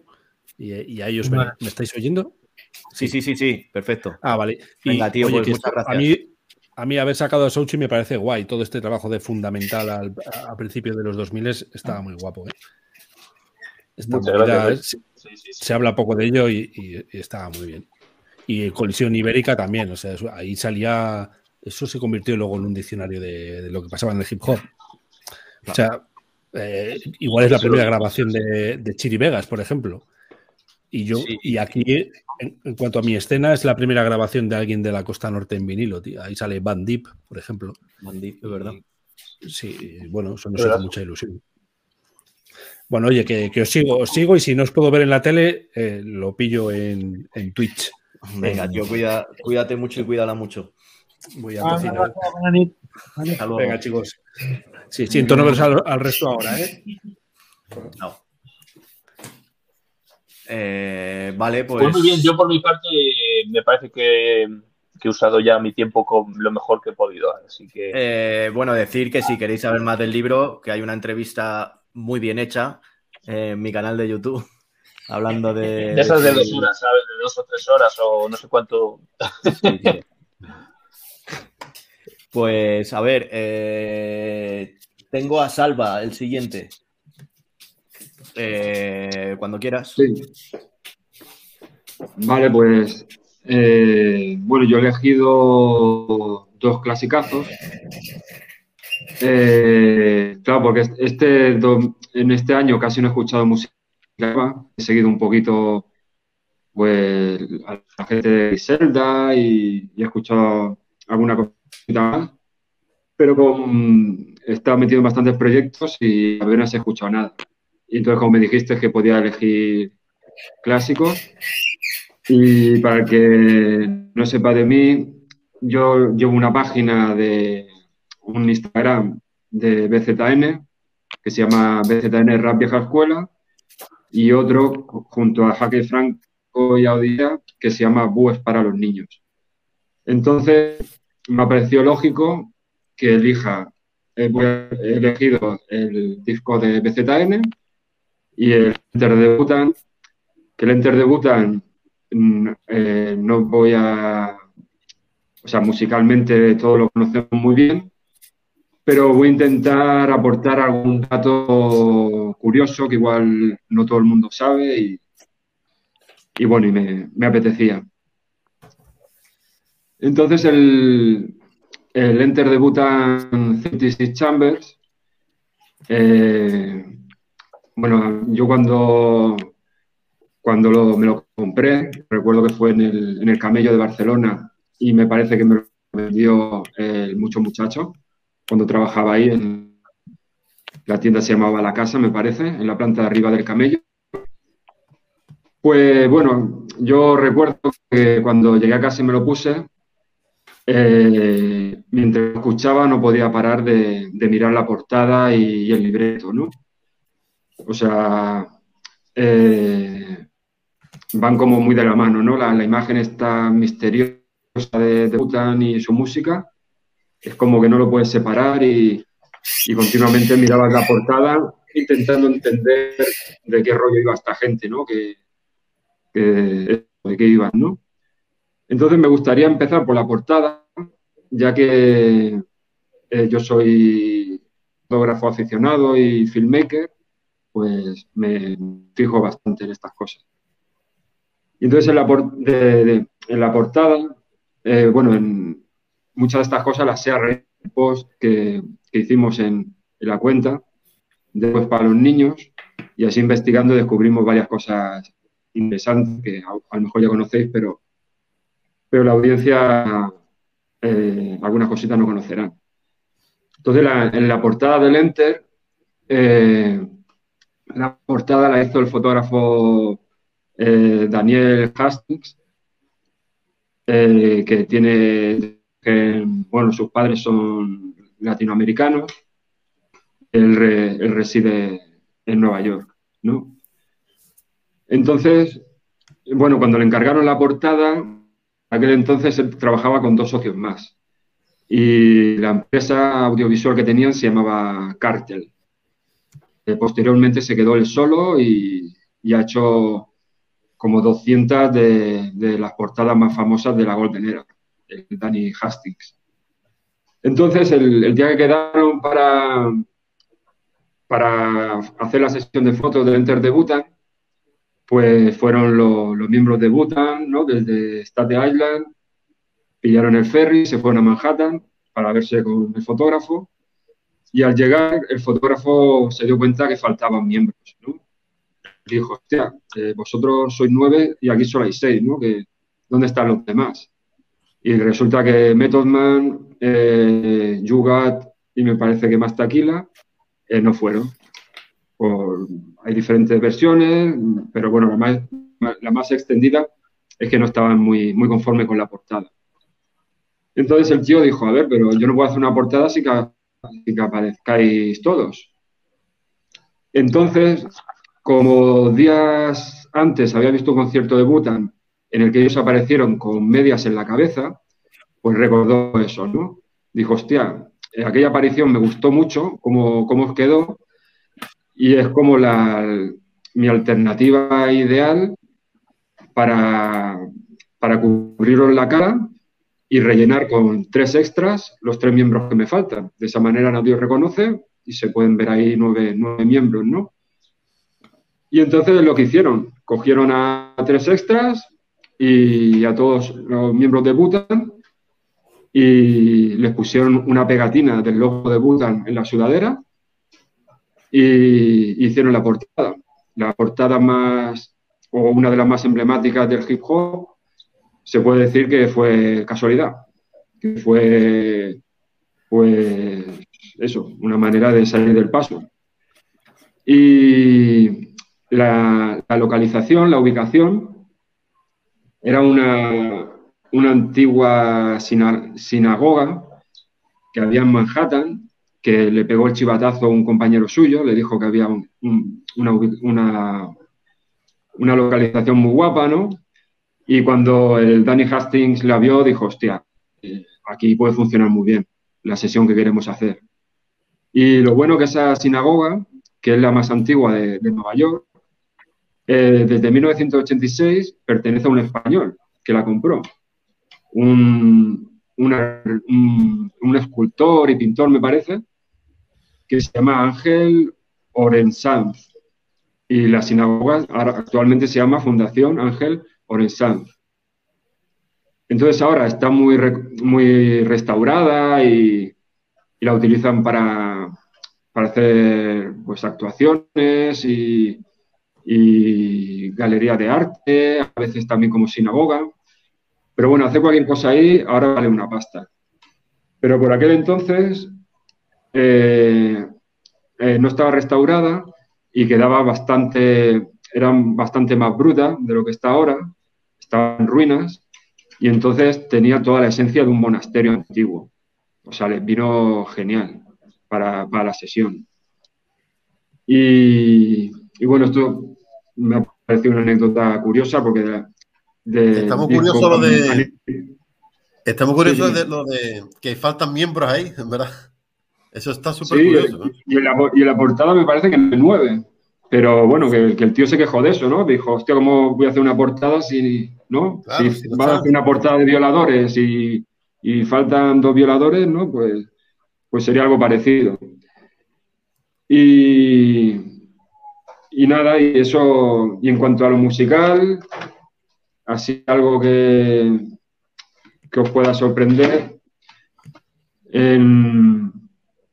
a ver, el, una anécdota muy conocida que, que es que Kila Priest eh, no, fue miembro de Butan y en su lugar fue eh, Mastakila, eh, porque en el casting que montó Reisa, ¿no? porque él hizo como un casting ¿no? con los mejores de, la isla y los mejores en sí ¿no? de su zona, pues eh, ese día iba a probar a Kila Priest y más Taquila y, y, y más, eh, eh, Kila Priest se pasó fumando ese día, se quedó sobao y, no pudo hacer casting. Entonces, digamos que, probó al, otro y le gustó mucho y dijo, pues aquí te queda Kila Priest. Sin embargo, más Taquila, sin embargo, más Taquila solo sale en un tema en este disco. Sí, solo salen uno, pero ahí está, es un, es un miembro de Bután. Sí, sí, es verdad, salen uno solo. La, ha solucionado la vida el entrar en el casting también. Ya es. A mí este álbum, la verdad que es una genialidad también musical y eso, pero líricamente, ¿sabes qué me pasa? Que hay mucha diferencia entre los en sí, ¿sabes? Hay como tres tipos de en sí. Está arriba, está Method Man, que es brutal, o Spectre Deck. Después está más callejero Godfrey y Giza y Red One. Y después abajo está You Got, es un poco más flojo, hace letras más antiguas en la forma de rapear. Sí. Eh, Old Diddy, es Old Diddy, es como decía Fredo Flay de, este grupo.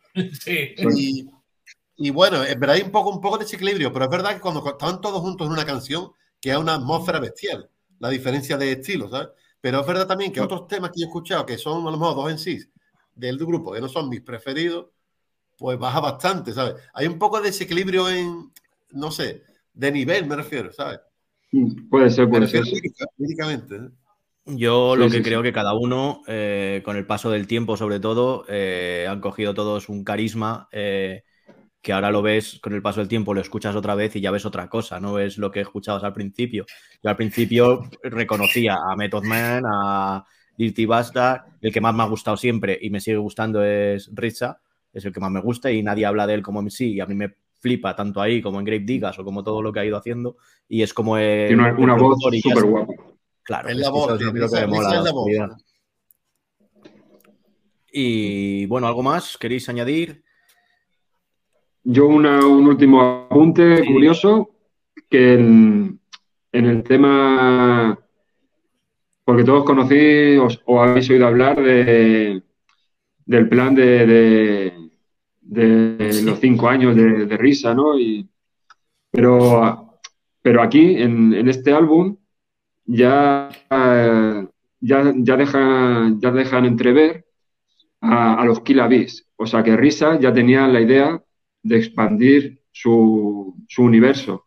Y en el tema, a ver si me acuerdo, Clan in the Front, ahí habla de Kill y ahí saluda a muchos futuros Kill a Four Disciple, a Sahim, a, al Night Prince, a mucha gente. O sea, eso es un detalle que si escuchas el tema, dices, hostia, ya el tío ya estaba metiendo ahí un poquito a, su gente. la cabeza de, risa, de risa para montar todo eso es, brutal. O sea, todo eh, lo que tenía en la cabeza para montar eso. Lo de la, serie, que bueno, no sé si quieres hablar de tu grupo de Telegram, pero bueno, la serie Por cierto, es, una eh, pasada. Hay, que hacerle un monumento a ese canal de Telegram. Sí, sí. Eso me alegra todas las tardes en el trabajo. Telegram en la bomba. Sí, sí, sí. Quien no lo conozca, pues bueno, yo luego lo pongo en algún lado o algo. Está todo lo que es de hip hop que se pueda ver con ojos. Yo creo que va subiendo, se va subiendo ahí. Y una pregunta que os quiero hacer, eh, que no tiene nada que ver con el programa de hoy, pero ¿creéis que es real 100% la, la serie de Gutan? Sé que está muy novelizada y tal, pero a mí me parece que hay momentos que es demasiado o demasiado flipados, por decirlo de una forma. A ver, dentro de, la metáfora y dentro de todo eso que hacen que está guay. Está guay, la serie está guay. No digo que no. pero la historia no la han hecho ellos como han querido un poco. He visto una entrevista hace muy poco, hace unos días, de Redwood, hablando sobre la serie. Y dice que, según él, deberían haber buscado mejores actores porque dice que los chavales son una gente que han empezado a actuar y tal, y, intentan, como, algo importante, han intentarse algo, ¿cómo te explico? Dar todo, dar todo, y suena un poco sobreactuado. Sobre todo dicen que el que está más sobreactuado porque tiene un acento raro es Risa. ¿Sabes? Entonces el actor que hace de Risa como que exagera el acento, ¿sabes? a mí el, Dave, es haciendo de, de Method Man me parece que lo borda bastante guay el de Method Man, la, voz, la, voz, la voz la clava, ¿eh? Yo la he visto en inglés y la de Oldiri Bastard es igual. La forma, no de rapear, sino de hablar, es, es, igual. Pero sin embargo, ya te digo, en otros actores está sobreactuado. Bueno, lo dicen ellos, ¿no? Lo, dice, lo dice ellos mismos en las entrevistas, ¿sabes? Que deberían haber buscado mejores actores, siempre respetando el trabajo de esa gente y tal, ¿no?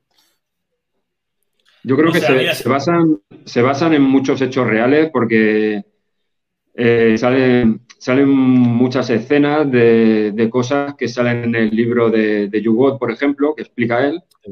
Y, son muy de película, pero es que la vida de esta gente era muy peliculera también. Lo que luego hay cosas que, que, sí, que aparecen personajes que intentamos etiquetar, ¿no? Ponerle nombre, hostia, este tío, eh, ¿quién puede ser, ¿no? ¿A quién representa? Y, hay veces que esos personajes parece que no terminan de cuadrar. Que, no sé, eh, hemos, visto algún, no, no alguna pifia, sino cosas que, que dice, hostia, eh, este cuando entra a la tienda y se encuentra con fulanito, en teoría representa que, yo qué sé, que, que, es Premier, pero, pero Premier en esa época no tenía rastas, ¿sabes? tendría que estar ya medio calvo. O sea, hay cosas que te descolocan un poco.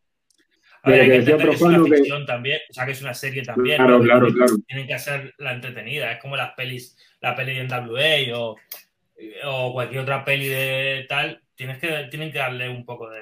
Claro, más, más chicha. Sí. Sí, sí. A mí solo por... Creo que todo el mundo la ha visto la serie, ¿no? ¿Se puede hacer algún spoiler o...? Vale, da igual jodéis. El, el capítulo que, que, está él mezclando. No, cabrón, no. Ya, ya, sé, a dónde ibas a ir. A, el, capítulo el capítulo que está produciendo él, o sea, es una brutalidad de edición ese capítulo. Sí, sí, sí, es la leche. ¿Cómo está hecho? Es lo que te iba a decir, que es lo, lo que más. Muy bonito, muy bonito. Es, es, es, que es una pasada. Solo por ese capítulo merece, merece la pena. Ese capítulo guay como, como musicalmente, digamos. Pero el capítulo del barco también se me fue bastante la olla, ¿eh? el del barco está muy guapo también es que va mejorando la serie, ¿eh? Al principio es como más densa o no sé, como más te esperas algo menos a lo mejor o yo qué sé y luego va creciendo la serie o tu cabeza va creciendo con la serie, está guapísima. Yo la recomiendo a todos. Yo la, yo la duda, la duda que tengo, si, si a la gente que no conozca el grupo le parece una buena serie o no. Claro, a mí me encanta la serie, sobre todo la segunda temporada. pero como no sé si somos objetivos, ¿no? O sea, no sé, alguien que no le interese el rap, si te parece una buena serie, no sé. Creo que sí, porque es una historia, no es aquí, ya ves, hasta cuando produce es todo bonito, o sea, no es una cosa muy técnica dentro de... Y, está bien hecha, creo que está muy hay bien que, Hay que tener en cuenta una cosa, la serie es muy para el mercado norteamericano y, en Estados Unidos eh, el rap es algo mm, de la cultura popular, o sea, no tienes que ser un... ¿sabes? Estar metido en el hip hop para tener, para saber quién es Butan Clan, para saber quién es Method Man. Entonces, eh, va a llegar a un público más amplio en Estados Unidos esa serie. O sea, mi hermana la vería, ¿sabes? Porque no, no, está metida en el hip hop, pero sabe quién es toda esa gente y, está en su cultura popular. A nosotros, pues sí que nos acercamos a ellas, a ese tipo de series, siendo fans del hip hop. Entonces, a la gente común de aquí les costaría entrar a una serie así, creo yo. Vamos. Eh, bueno, voy a terminar con, con el, chavalín del grupo, el que, el, que se ríe de nosotros por, su vida, seguramente. Ya nosotros estamos todos establecidos. Él tiene una vida alegre todavía. Le veo sonreír en los videoclips todavía. Eh, que por cierto, eh, hoy me ha dado por. Eh, iba, le he puesto a mi hijo el tema que tenías de rapear, que se llama rapear, ¿verdad? El de 10 minutos rapeando. Pero me ha salido el vídeo de, de Soy un pringao no, lo relacionaba contigo, lo vi hace mucho, pero no lo relacionaba de esto de haber hablado últimamente. Yo tampoco. Pues, pues me flipa mucho, lo siento, pero es así. O sea. De todas maneras, e, e igual ya llevo mucho machaque de discos y se me está pasando, pero Salva ha dicho sus dos discos. O... Ah, no, te falta uno, es verdad, tío. Es verdad. Y además uno que está guay a hablar, perdona, tío. Claro, es que digo. Claro, es que hemos terminado con debate hemos terminado con un debate y digo, pues ya está, pero no falta uno de salva, ¿verdad? Perdona. Vamos allá. Sí, los, dos seguidos. Vale. Sí. Pues este, pues eso. Lo, mismo que el debuta. Eh, bueno, me parece súper interesante. Para mí es el mejor disco de la primera jornada de, de español, con permiso de Cabe Pose y, y otro grande, ¿no? pero me parece brutal que hace más de 30 años eh, se filmase así, se estructurase así y sin tener apenas, bueno, ninguna referencia en español en la que copiarte o inspirarte o basarte. Y, y bueno, este disco, a ver, cositas que no, a lo mejor pueden ser interesantes. Eh, bueno, para empezar una cosa, profano, que te escucho en alguna entrevista, que tú no entiendes muy bien de dónde puede salir el, acento este, la pronunciación está rara, de, de, Jungle Kings o de BZN, que tú dices que te suena como, como si forzasen un acento latino, ¿no? De hecho, yo, yo grababa así mis primeros temas que hablaba de las tortugas ninjas, sí, con 10 años. ¿Sabes, no? Que, te dicen al contado, ¿no? Sí. Pues, pues, pues ellos, o sea, los de BZN, eh, creen que eso se debe a dos cosas. Primero, en su caso, ¿eh? que bueno, que, el rap que escuchaban en aquella época, el El y gente así, pues tenía ese deje y claro, escuchaban mucho y, bueno, se les podía escuchar. Y luego a que tenían un fuerte acento catalán, o sea, tenían el, el acento catalán muy marcado. Y tanto Chus, o sea, MC como Miquel Molina, el, el Y al cantar en español mm, había eh, vocales que se les iban un poquito al, catalán. Y ellos creen que es esa, esa mezcla, ¿no? Entre cómo te suena gente como el Cuyé y más cómo hablas tú, pues terminó sonando un poco así. Ya, pero yo también lo decía porque no sé si antes del, de. Luego fueron muy amigos, eh, Jungle Kings y BZN. De hecho, por ahí tengo fotos que me han mandado y eso. Y unos iban al Corcón, otros a Barcelona, creo que fueron a París juntos. Bueno, creo que vosotros habéis publicado también alguna foto de esas. Eh, y los Jungle Kings también tenían ese, ese acentillo o ese, ese, deje, porque no es un acento, es un deje, porque no, no pronuncian en inglés ni en americano, es un deje, ¿no? Pero si te das cuenta, si te das cuenta, son los dos grupos que tienen ese acento realmente. o sea, los que empezaron a tener ese acento están muy, muy concretados en ellos dos. Claro, pero a lo que voy es que creo que, los que, solían quedar mucho para, cantar. Claro, sí, sí, se influenciaban. No, yo lo que me refiero normalmente es la gente que seguimos a estos o que empezamos a hacer las primeras letras, escuchando a estos, era nuestra referencia y yo mis primeras letras tengo ese acento. O sea, yo no era del El yo era de Bisky, era del, rap, español que había. Claro, el MC Nice que se suelta un cacho eh, guapísimo ahí en un momento, ¿no? En una de las canciones, la de Barcelona o en. no, en la de ¿Quién eres tú? ¿No? Creo que es. Eh, y todos esos me influenciaron. Cuando dice soy español, pero nadie me engaña, ¿no? Sí. Ahí, ahí. Eh, profano, tú que has escuchado mi. Bueno, te pasé mi cinta del 87. Hay dos temas en español, no solo hay dos. Yo cantaba en inglés siempre. Ya, ya, sí, sí. y es verdad que es verdad que sí, que yo no, yo, yo, yo sí imitaba rap americano, pero en español. Pero me sonaba raro, me sonaba raro BZN y yo achacaba eso. Digo, bueno, es que a lo mejor en Cataluña tiene ese acento, ¿sabes? Pero lo que me extrañaba más en Jungle King, ¿sabes? Que en BZN. Es que no es un acento, es una forma de enlazar las palabras. A mí me costaba de pequeño. A ver, estoy hablando mucho de mí, pero es así. Cuando rapeaba eran eh, pareados A, B, A, B, ¿no? De poesía. Bueno, A, A, B, B, eh, algo así. Y a mí se me quedaban muy cortas las frases. Ellos, el deje que tenían tan fluido, era el primero que veía que se hacían letras como muy eh, compactadas, como que no eran frases sueltas, que era todo una cosa. Y pues yo me intentaba copiar a ellos por eso, era alargar un poquito las vocales, el, deje, digamos, el, unir unas frases con otras y eso.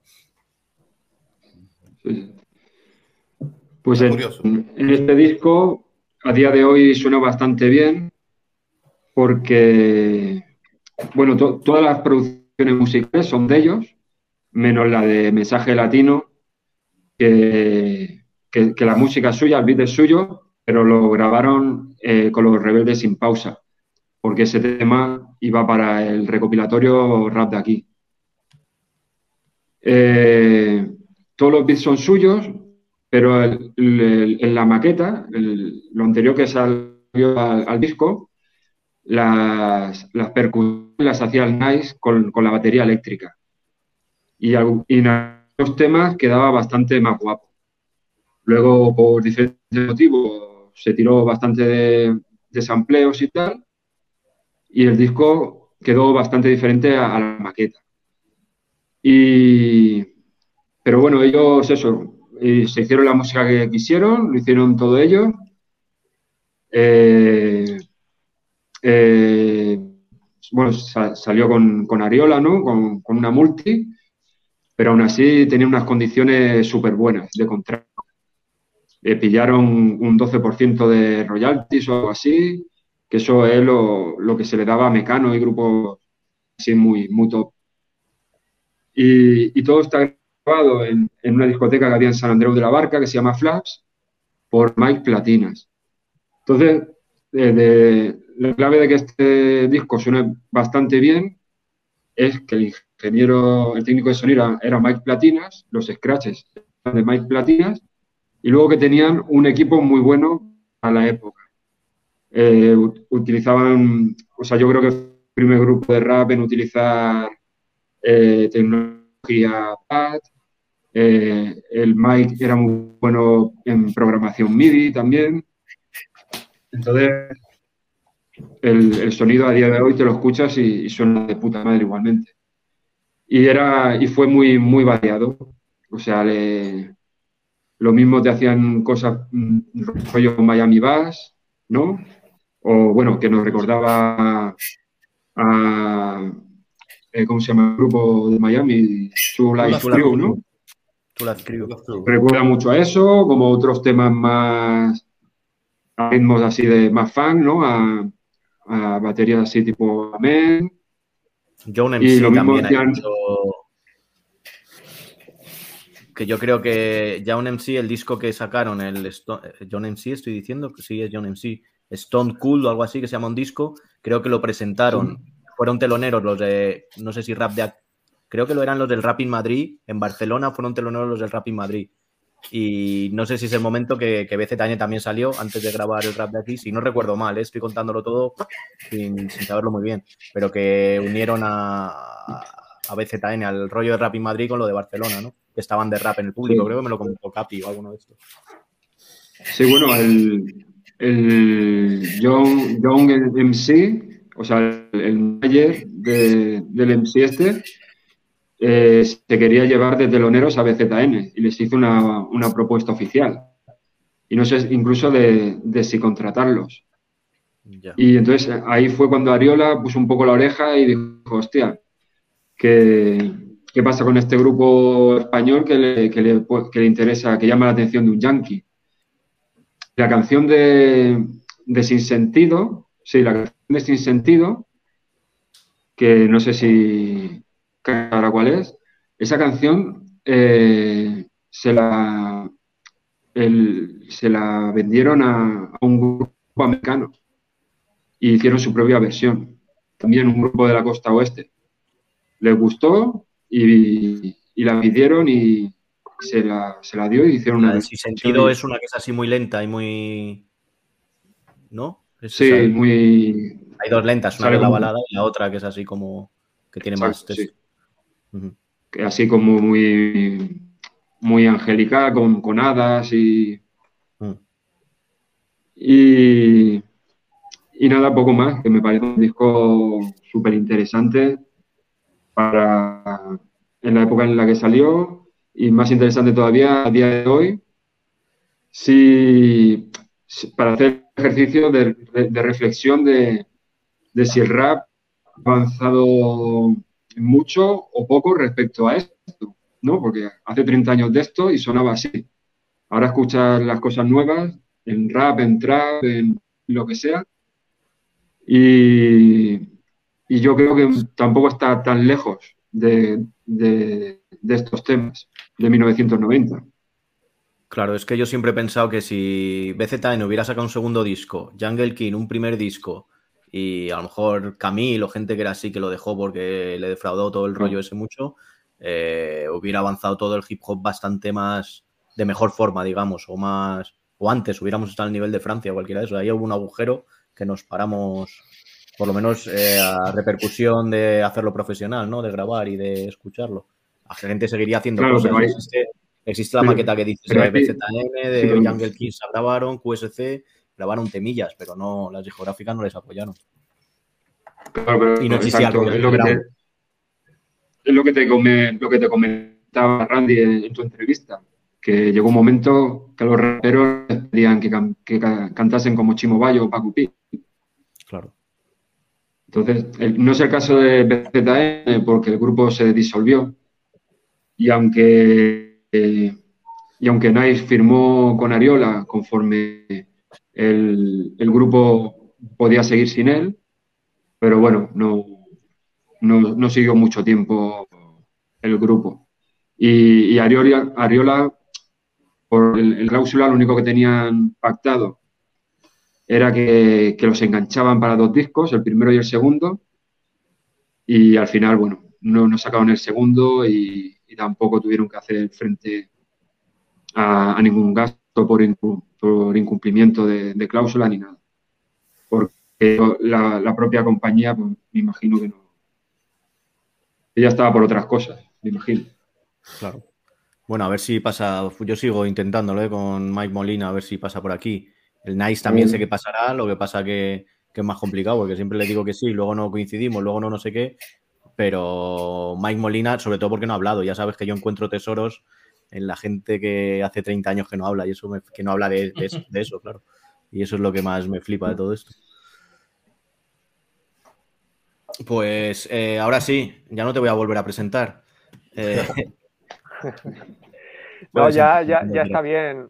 Eh, me ha gustado mucho la presentación que me has hecho. No, además, en orden de los dos discos que quería presentar, ¿no?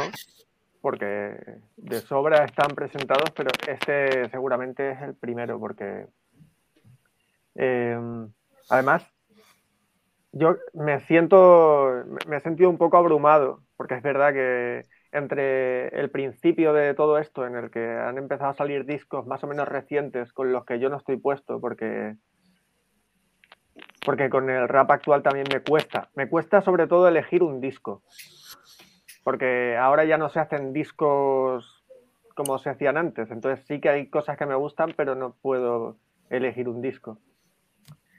Y después con otros tantos incunables que, con los que tampoco puedo sentirme representado siendo honesto, porque, porque es lo que tú has dicho, si es que yo soy el niñato de aquí. Soy.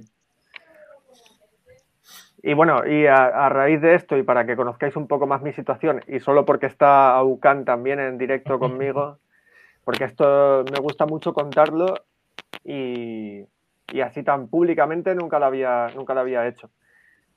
Pero yo a Aucan lo conozco desde 2001, 2002, por internet. 2003, por ahí, 2002, 2003, sí. 2002, 2003, sí, o 2001 yo creo que todavía no tenía máquina. Pero, pero él me acogió en un recopilatorio que tenía, que estaba haciendo él de producciones y en el que me rapeó un tema y yo tenía 13 años y me, y me, cogió ahí en esa historia, tío, y, y bueno, me hizo sentir un poco más útil de lo que me siento incluso a día de hoy. Pero, pero bueno, eh, dicho esto, los pájaros no pueden vivir en el agua porque no son peces. Eh, desde el título, desde un, un título tan largo y tan, eh, tan lícito y tan mm, básico, ya ha marcado, ha marcado muchísimo para mí. Ya no voy a hablar de lo que ha marcado a mucha gente porque está de más pero a mí me, reventó. Es cierto que fue el primer disco que yo tuve en, físico, que me lo regaló mi hermana y, y en fin, es un disco que todavía me llevo por ahí en los viajes, que es eso, yo no tengo vinilos, pero por aquí tengo los disquitos. Y, y cuando me lo llevo a los viajes todavía hay muchísima gente que se echa las manos en la cabeza. Es como, Dios, ya nos vas a poner a Frante, hijo de puta. No, no, vas a tener piedad con nosotros. Es muy denso. Yo soy consciente de que es, es una puta losa. No hay... Y más para, como, vamos, pasado el tiempo que ha pasado, hay mucha gente que no tendrá por dónde cogerlo. Pero yo a día de hoy escucho las instrumentales que antes de ponerme en el directo me he puesto un par de temas para revivir un poco esa historia. Y las instrumentales de ese disco yo todavía me las rapeaba. A mí me parece primero una de las mejores portadas del rap español. Eh, cómo está hecha, es el blanco y negro, el amarillo y tal, me parece brutal el título de los mejores títulos también de un disco de rap español, porque es, eh, es tremendo, es que es, muy franté también el título. Y a mí con este disco me pasa que fue el primer tema de rap español que yo escuché, creo que a Profano se lo conté en el directo que hicimos con Juan Data. El primer tema de rap español que yo escuché es Rap Auténtico y Verdadero, que sale en este disco, que salió en Argentina, salió en, una en un CD de recopilatorio de una revista. Entonces, fue el primer tema de rap hecho en España que escuchamos muchos en Argentina. O sea, fue el primer tema que llegó allí. Ese tema de Frante es un himno en, los que empezamos a escuchar rap en, los 90 en Argentina o mediados de los 90. Para mí este disco es brutal. es que además puede, ser una casualidad o no, pero es de los... Yo opino que es de los primeros discos de rap en España que empieza a sonar como, como tenía que sonar la cosa. Porque el sonido, pues sí, hay, cosas que nos pueden gustar más o menos, pero joder, este disco tenía eh, una crudeza y una negrez. Negrez, válgame, eh, pero tenía eso compaginado con que tenía profundidad el sonido, tío. No, no sonaba tanto a lata. No sonaba tanto a lata como muchos discos que han salido después. Que uno de los discos que, también le he dicho a Profano que me, que me también supuso un antes y un después fue el de Tu madre es una foca. Y Tu madre es una foca. Dios. Suena mal. Eh, suena, mal.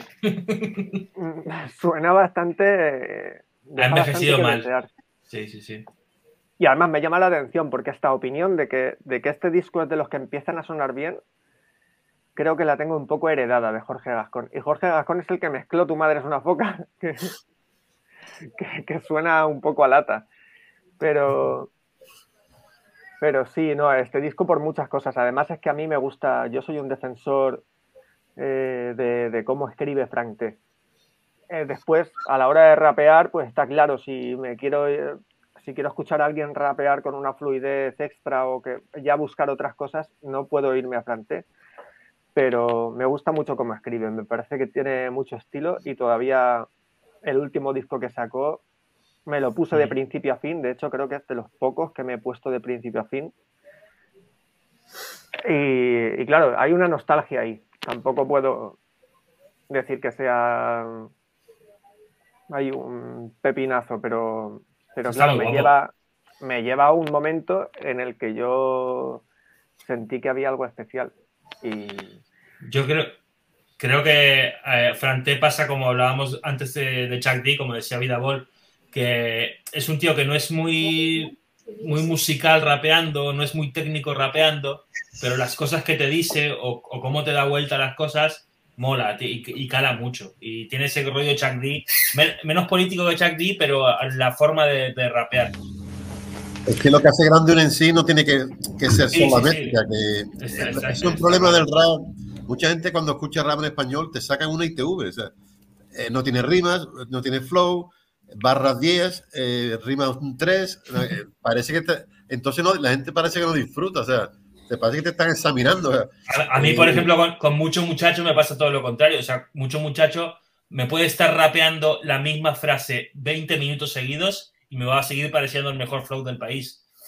Porque yo tiene, algo, tiene algo ese tío que, que me flipa. No, no, lo digo por defensa del rap americano ni nada, pero es verdad que en América te, te encuentras desde Eminem pasando por Racking, por Big Daddy Kane, a Too Short, que Too Short no tiene rima ninguna, y es un tío multiplatino de los discos, pero tú cantas como ese hombre en español y te crucifican.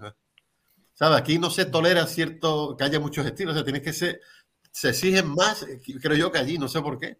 Sí, yo lo que, lo que siempre tengo, a ver, yo desde mi desconocimiento total y demás, eh, rap español lo analizo mucho y tal, y sobre todo antes, ahora ya los chavales lo hacen bastante bien, eh, había gente que rapeaba muy mal, que se iba, que daba igual, que no decía nada, que eran malos.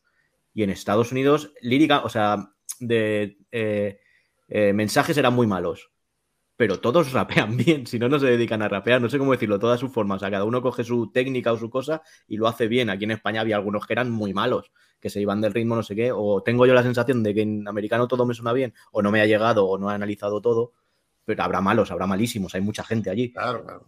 Pero como que todo. No, yo me refiero a, nosotros seguir.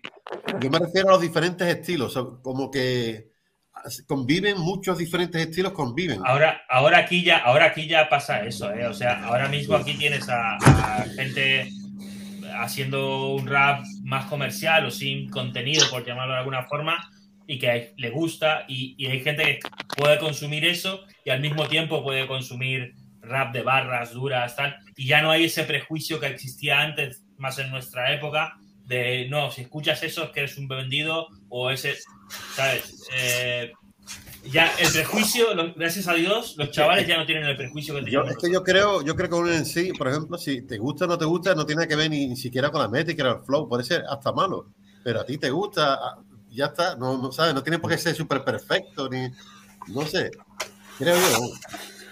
No, yo, yo lo que creo es que ahora los chavales que empiezan ya buscan cada uno su estilo.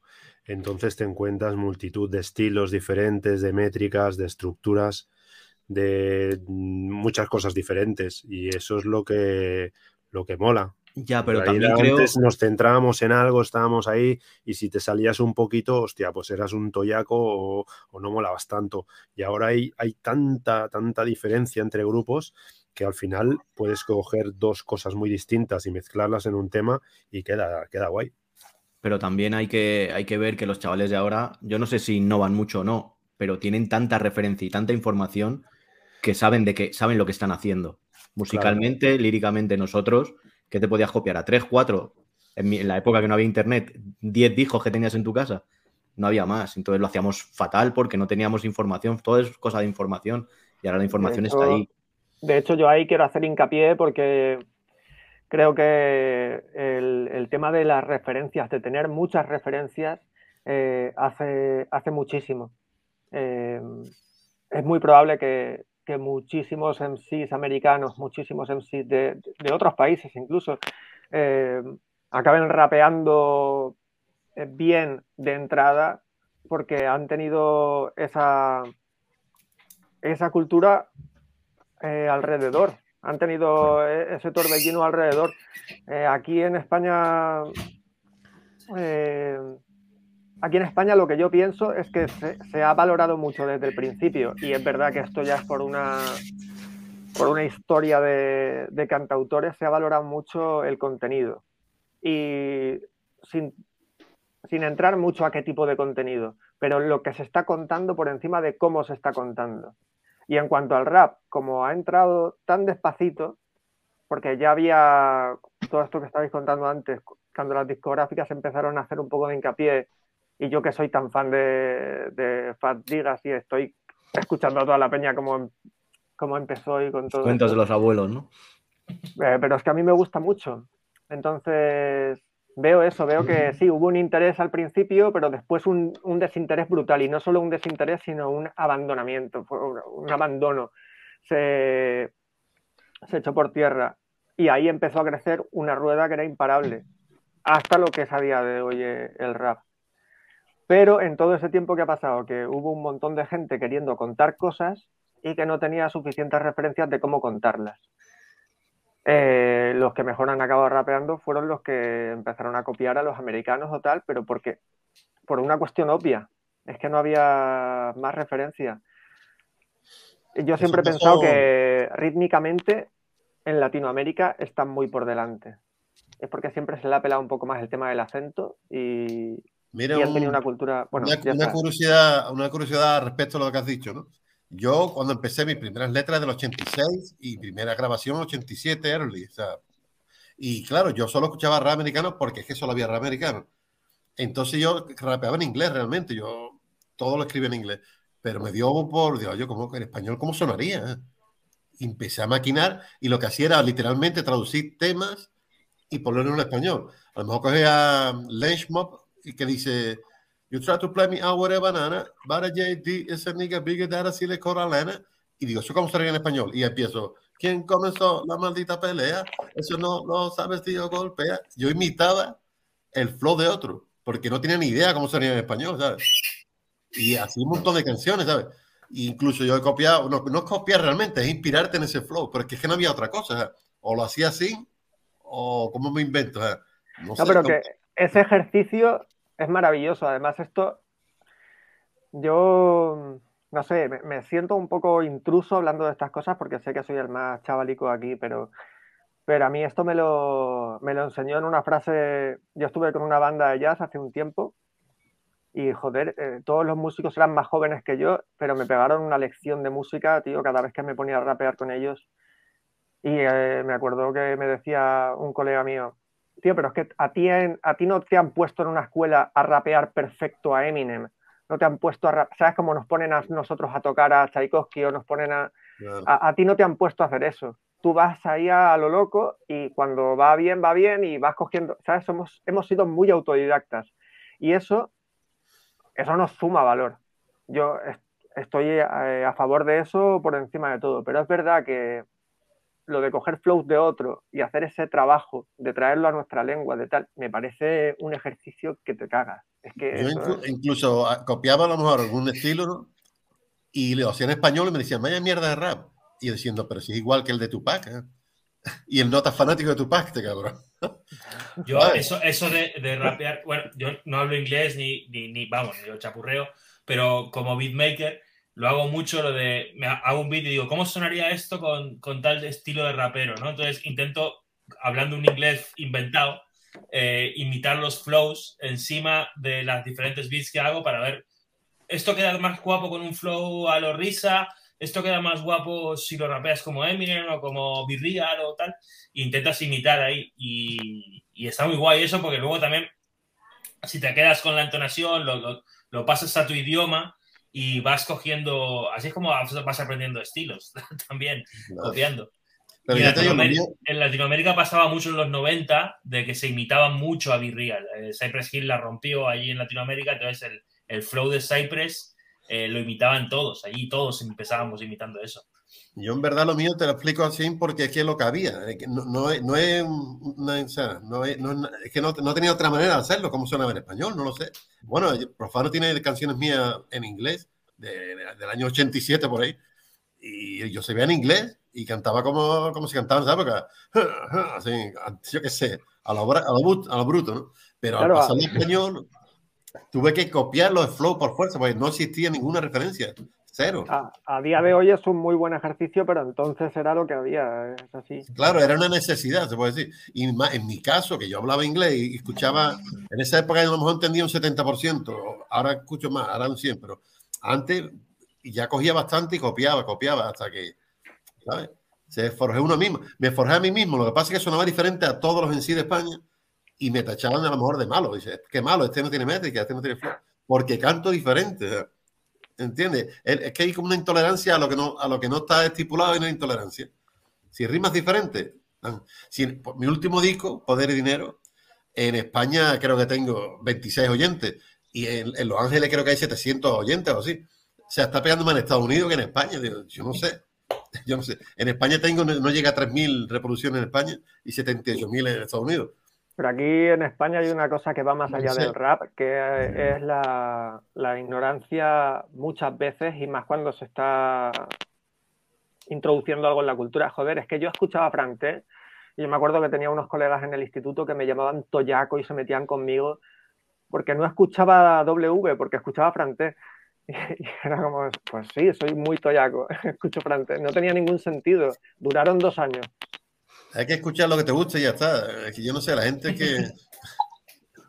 Pero bueno, también hay cosas que como que la gente las pone delante, ¿no? Y como no sigas ese dogma, eh, ya te echan fuera. Pero. bueno, el, rap, español de principios de los 2000, esa época fue muy dogmática, ¿eh? Muy dogmática en España. Yo, yo, yo llegué, de, llegué de Latinoamérica te vais a perdonar, pero vengo ya, que estoy, estoy bebiendo como si fuera un vikingo. Vale, alargamos esto. pero vengo ya. Yo llegué, yo llegué, en el, llegué en el 2000 y, y, venía, claro, yo había empezado a escuchar rap escuchando bandas de, de funk que rapeaban en Latinoamérica. Entonces, en los Tetas de Chile, eh, Molotov, cosas muy de, de funk, rap mezclado, tal, muy abierto.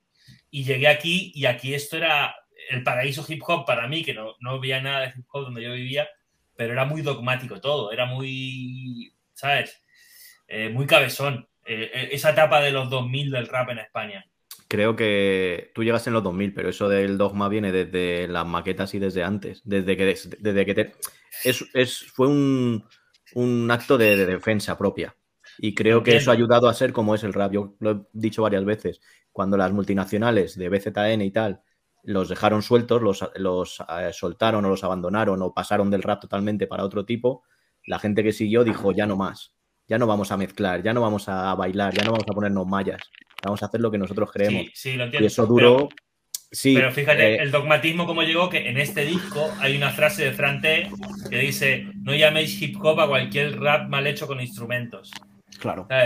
El dogmatismo llegó a tal punto de decir, el hip hop solo se hace con vinilos. O sea, no podemos tener un The Roots en España. No, aquí no. Claro, y tuvimos que defender lo nuestro y luego hemos y... algunos han quedado ahí, otros hemos evolucionado. Sí, sí, sí. ¿Y vosotros no tenéis la sensación de que realmente las letras no importan para nada? O sea, si os fijáis en el rap americano, en el mejor rap americano de la historia, eh, que ha tenido éxito tanto en países en, los que no entendemos inglés como en los que sí, eh, coinciden los mismos. O sea, aquí los mejores discos para nosotros, para mí, por ejemplo, que no entiendo inglés, siempre tengo a los mismos artistas que, puede tener un americano o que puede tener un asiático. Los mejores discos son de, de Nas, son de Butan, son de Notorious Big, y no entendemos las letras.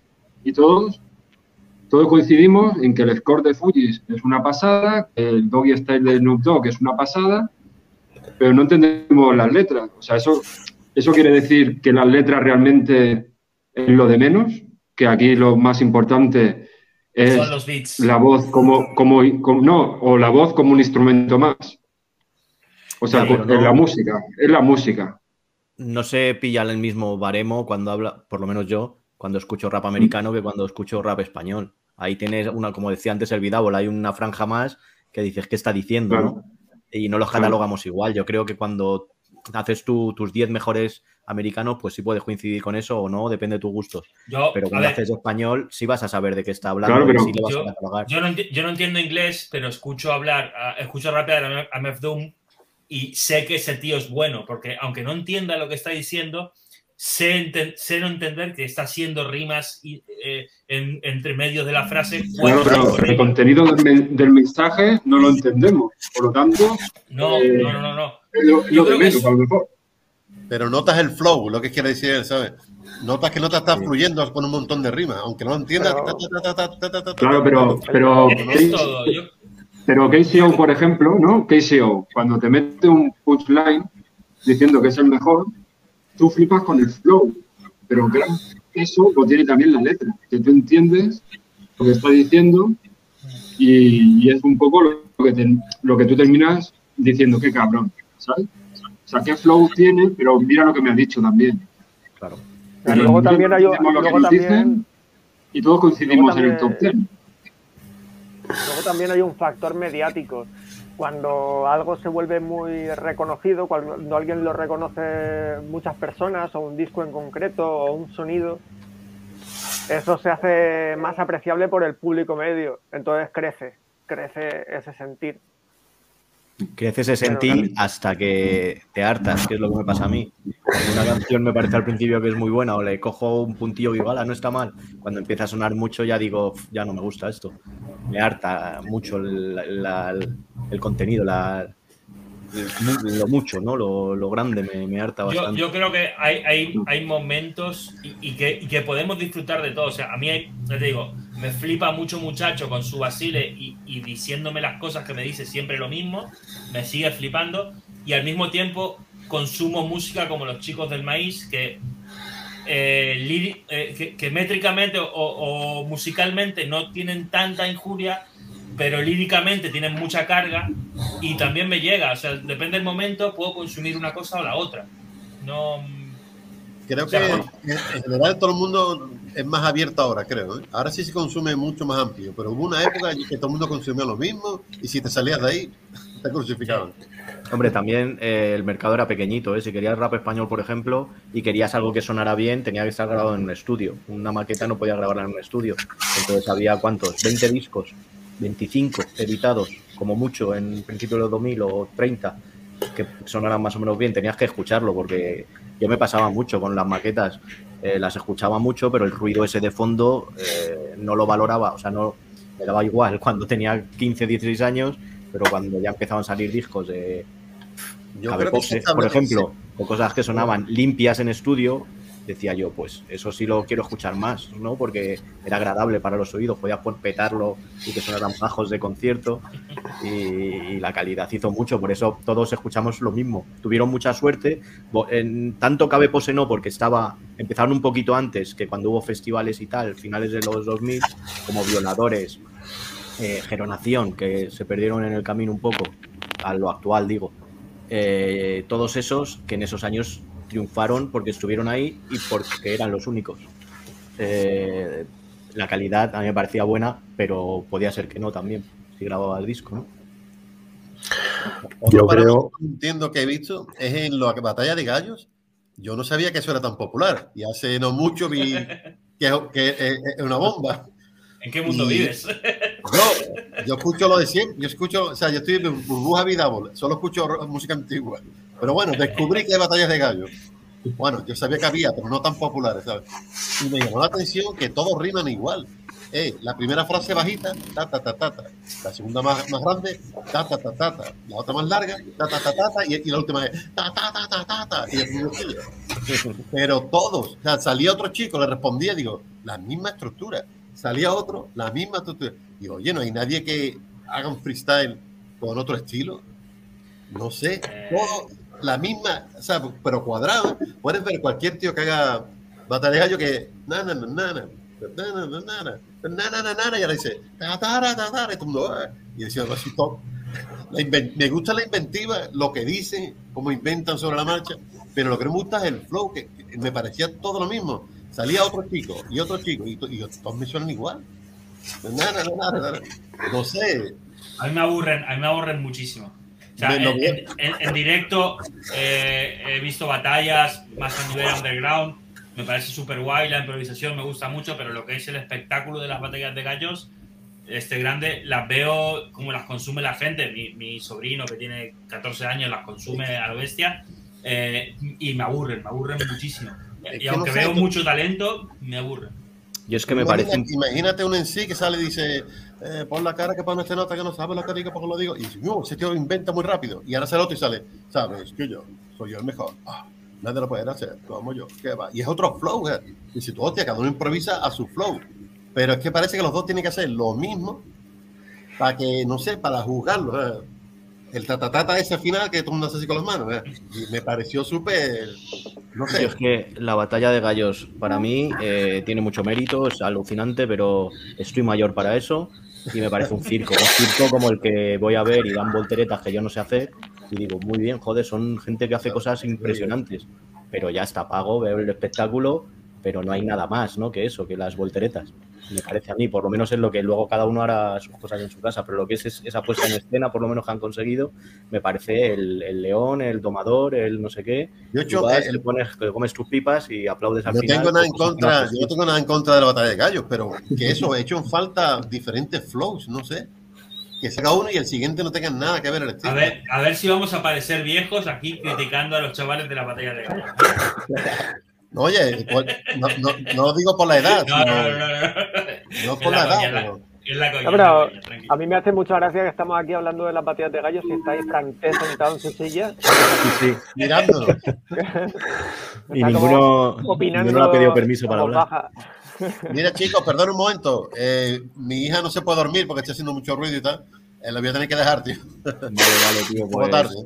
Pues muchas gracias, ya vamos a terminar, si estamos todos más o menos igual. Menos el chaval joven que tiene una vida alegre y igual. Bueno, falta un disco, ¿no? sí, sí, falta un disco, falta un disco. Falta un disco. Nos vemos en las redes, tío. Venga, tío, cuídate. Abrazo.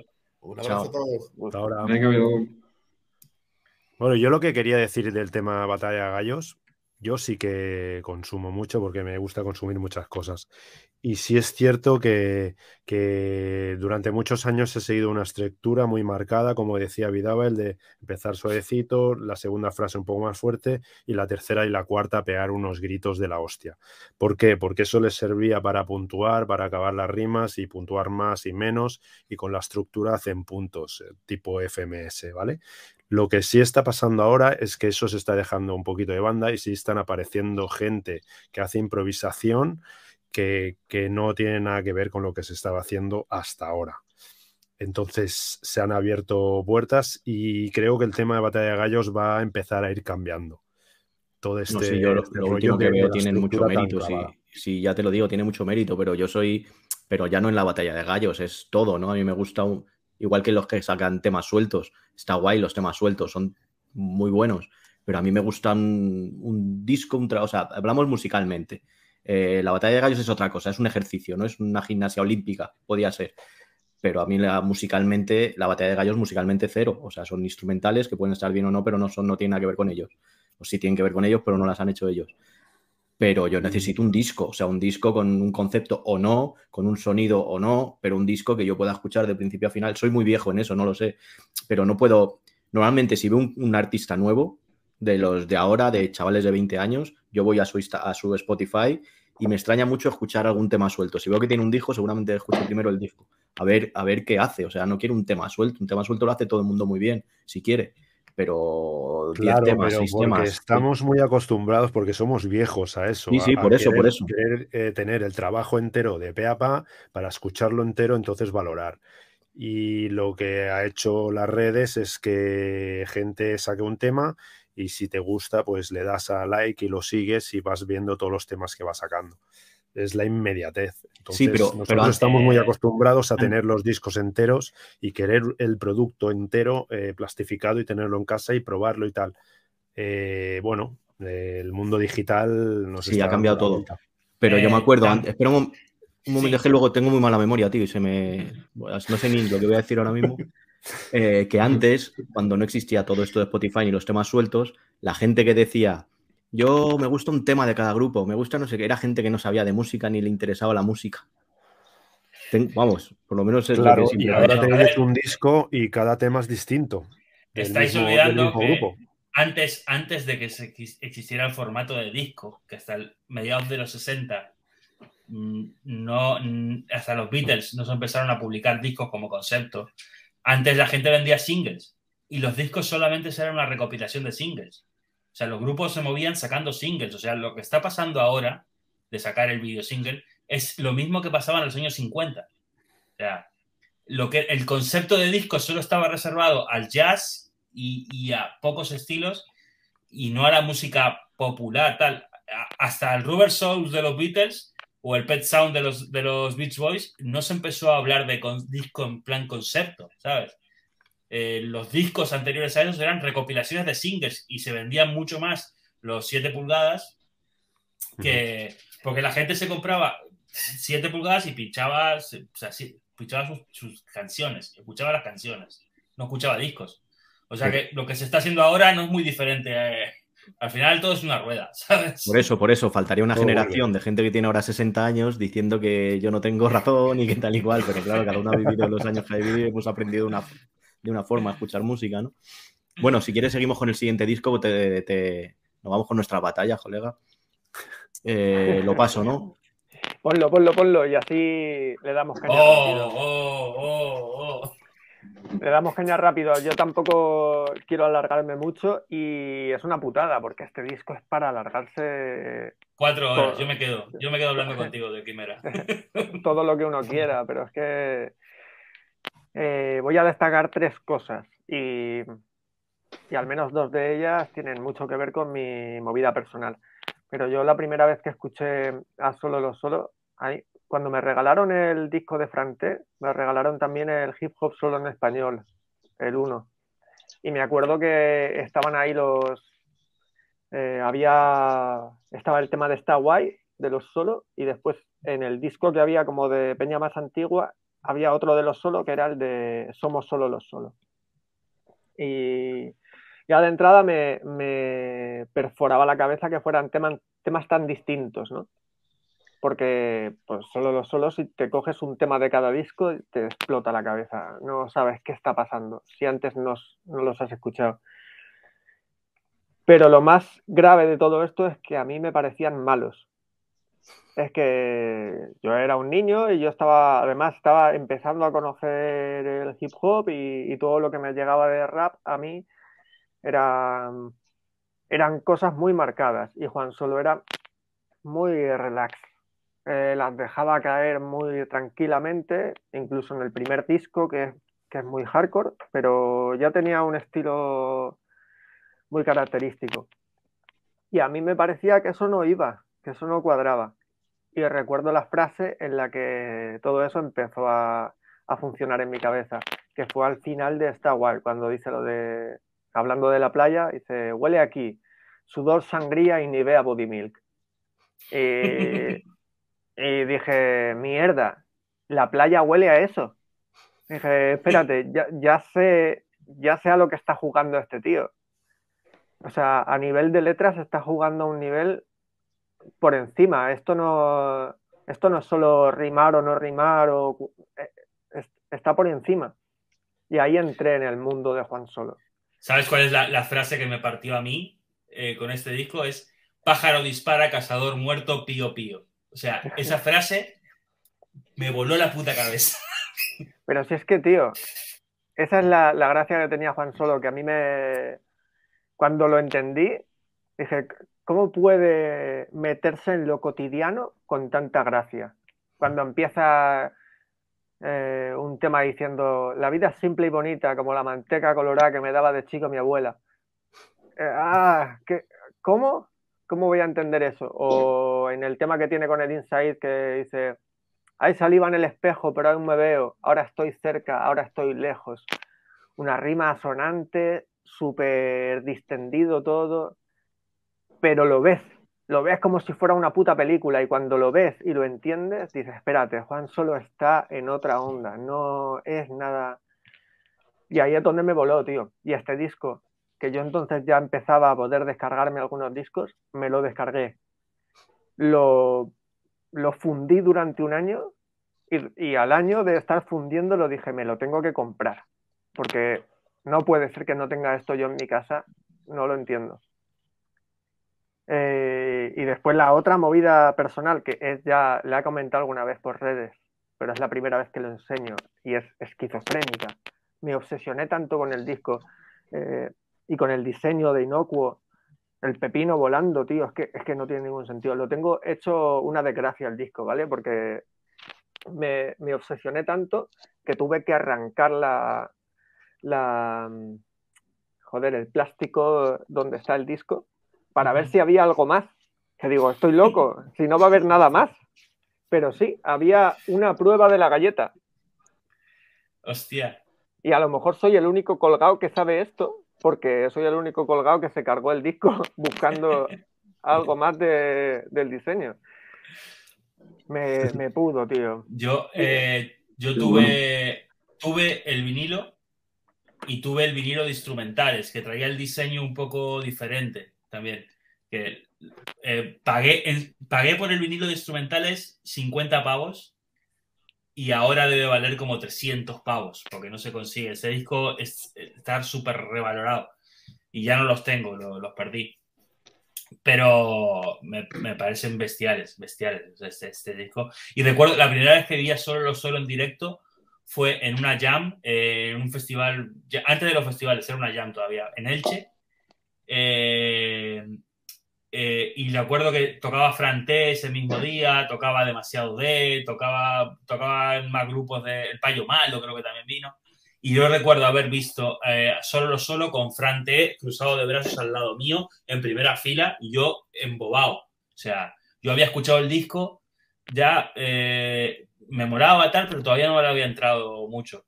Y cuando los vi en directo me quedé embobado, embobadísimo. O sea, a partir de ese momento fue cuando empecé a seguirlo.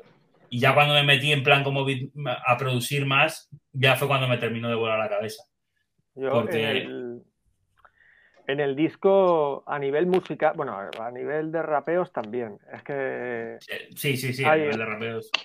Y solo me, voy a centrar ahora. Voy a decir una anécdota más de una gilipollez de, un tema en concreto y ya está, ya me callo. Pero el, de, el que salía en el single, tío, el de Supra Vivo y 2015.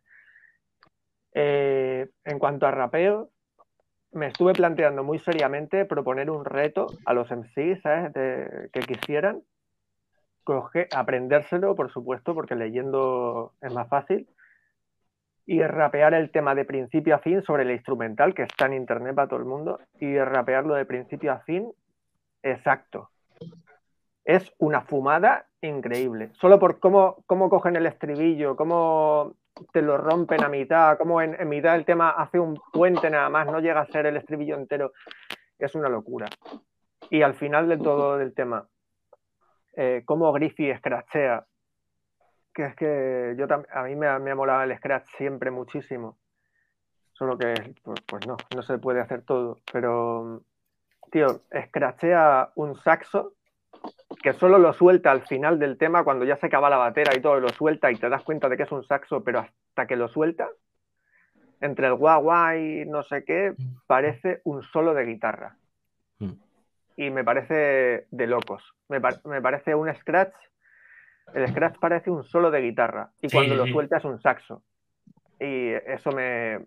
Tío, tiene mucha inventiva, tío. Eh, a, mí es flipante porque este disco es del 2001 y en el año 99-2000 en Estados Unidos, eh, en, Electric Lady estaban los Soul Quarians, o sea, Jay Dilla y toda esta peña grabando el disco de The Roots, el disco de Erika Badu, el, disco de, mm, de este, ¿cómo se llama? El cantante de Soul.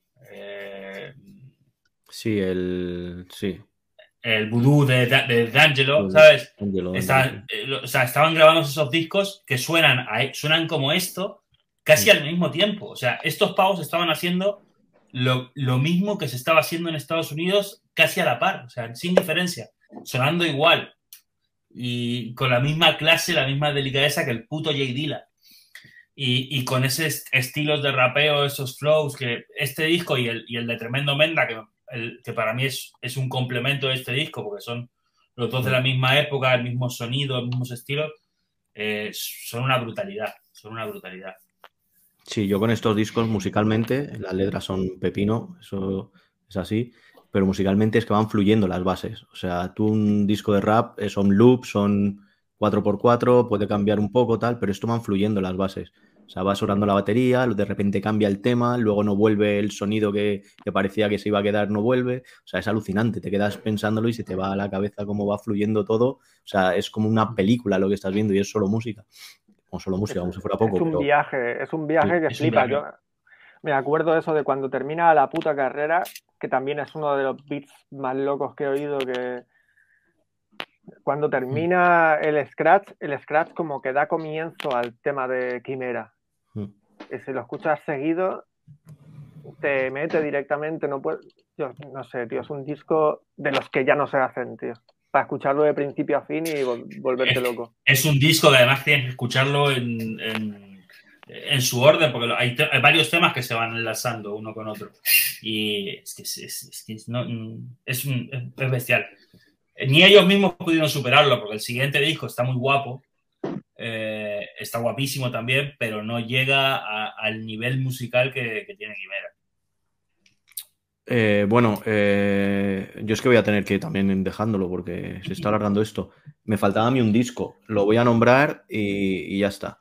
Eh, vale, eh, si queréis. Pasa la foto. Ya es, es, de madrugada casi. ¿Qué? Pon la foto y así ya. Claro. Yo hablo de este, que siempre lo recomiendo a todo claro. el mundo. Tone, algunos cortes. Eh, las mejores letras que he en mi vida. Eric Urano, me enteré hace poco, bueno, en una entrevista lo dice, que se influenció en este pibe. Cuando escuchó este tío, dijo, hostia, mi rap lo tengo que hacer de otra forma. Son todo frases, son todo punchlines, son todo su paranoia en la cabeza que me flipa el mundo que tiene este chaval. Y nada, quería dejarlo ahí porque me flipa. Sacó luego otro, hace en el 2014, creo, que también son sus paranoias y eso, pero este es que tiene frasazas y tiene todo. Es que es alucinante como, como rima es un chaval que colaboraba con el dúo Kie. Su grupo era XL, eh, X, X, Talla, creo, pero no grabaron nada así profesional. Luego colaboró con el dúo Kie y luego sacó esto, que está producido por Darla M. Es un poco. Las bases son extrañas porque fue todo tocado. El Darla M es un músico de jazz ahora, creo, de Asturias. Hizo algún disco de hip hop. Darla M en su momento, cuando, mientras sacaba disco de hip hop, era el tecladista de Alejandro Sanz. O sea, Darla También, M o sea, sí, ha sido músico, músico, profesional. Músico profesional. Y, y, nada, quería decirlo por si os gusta Eric Urano, pues echarle un ojo a esto. No es tan futurista a lo mejor su música, que también, pero tiene mucho que ver. Y es alucinante. Nada más. Este, este disco a nivel de rapeos me parece tropiezos, pero a nivel de letras me parece aciertos. Es, sí, sí, sí. Es, es brutal.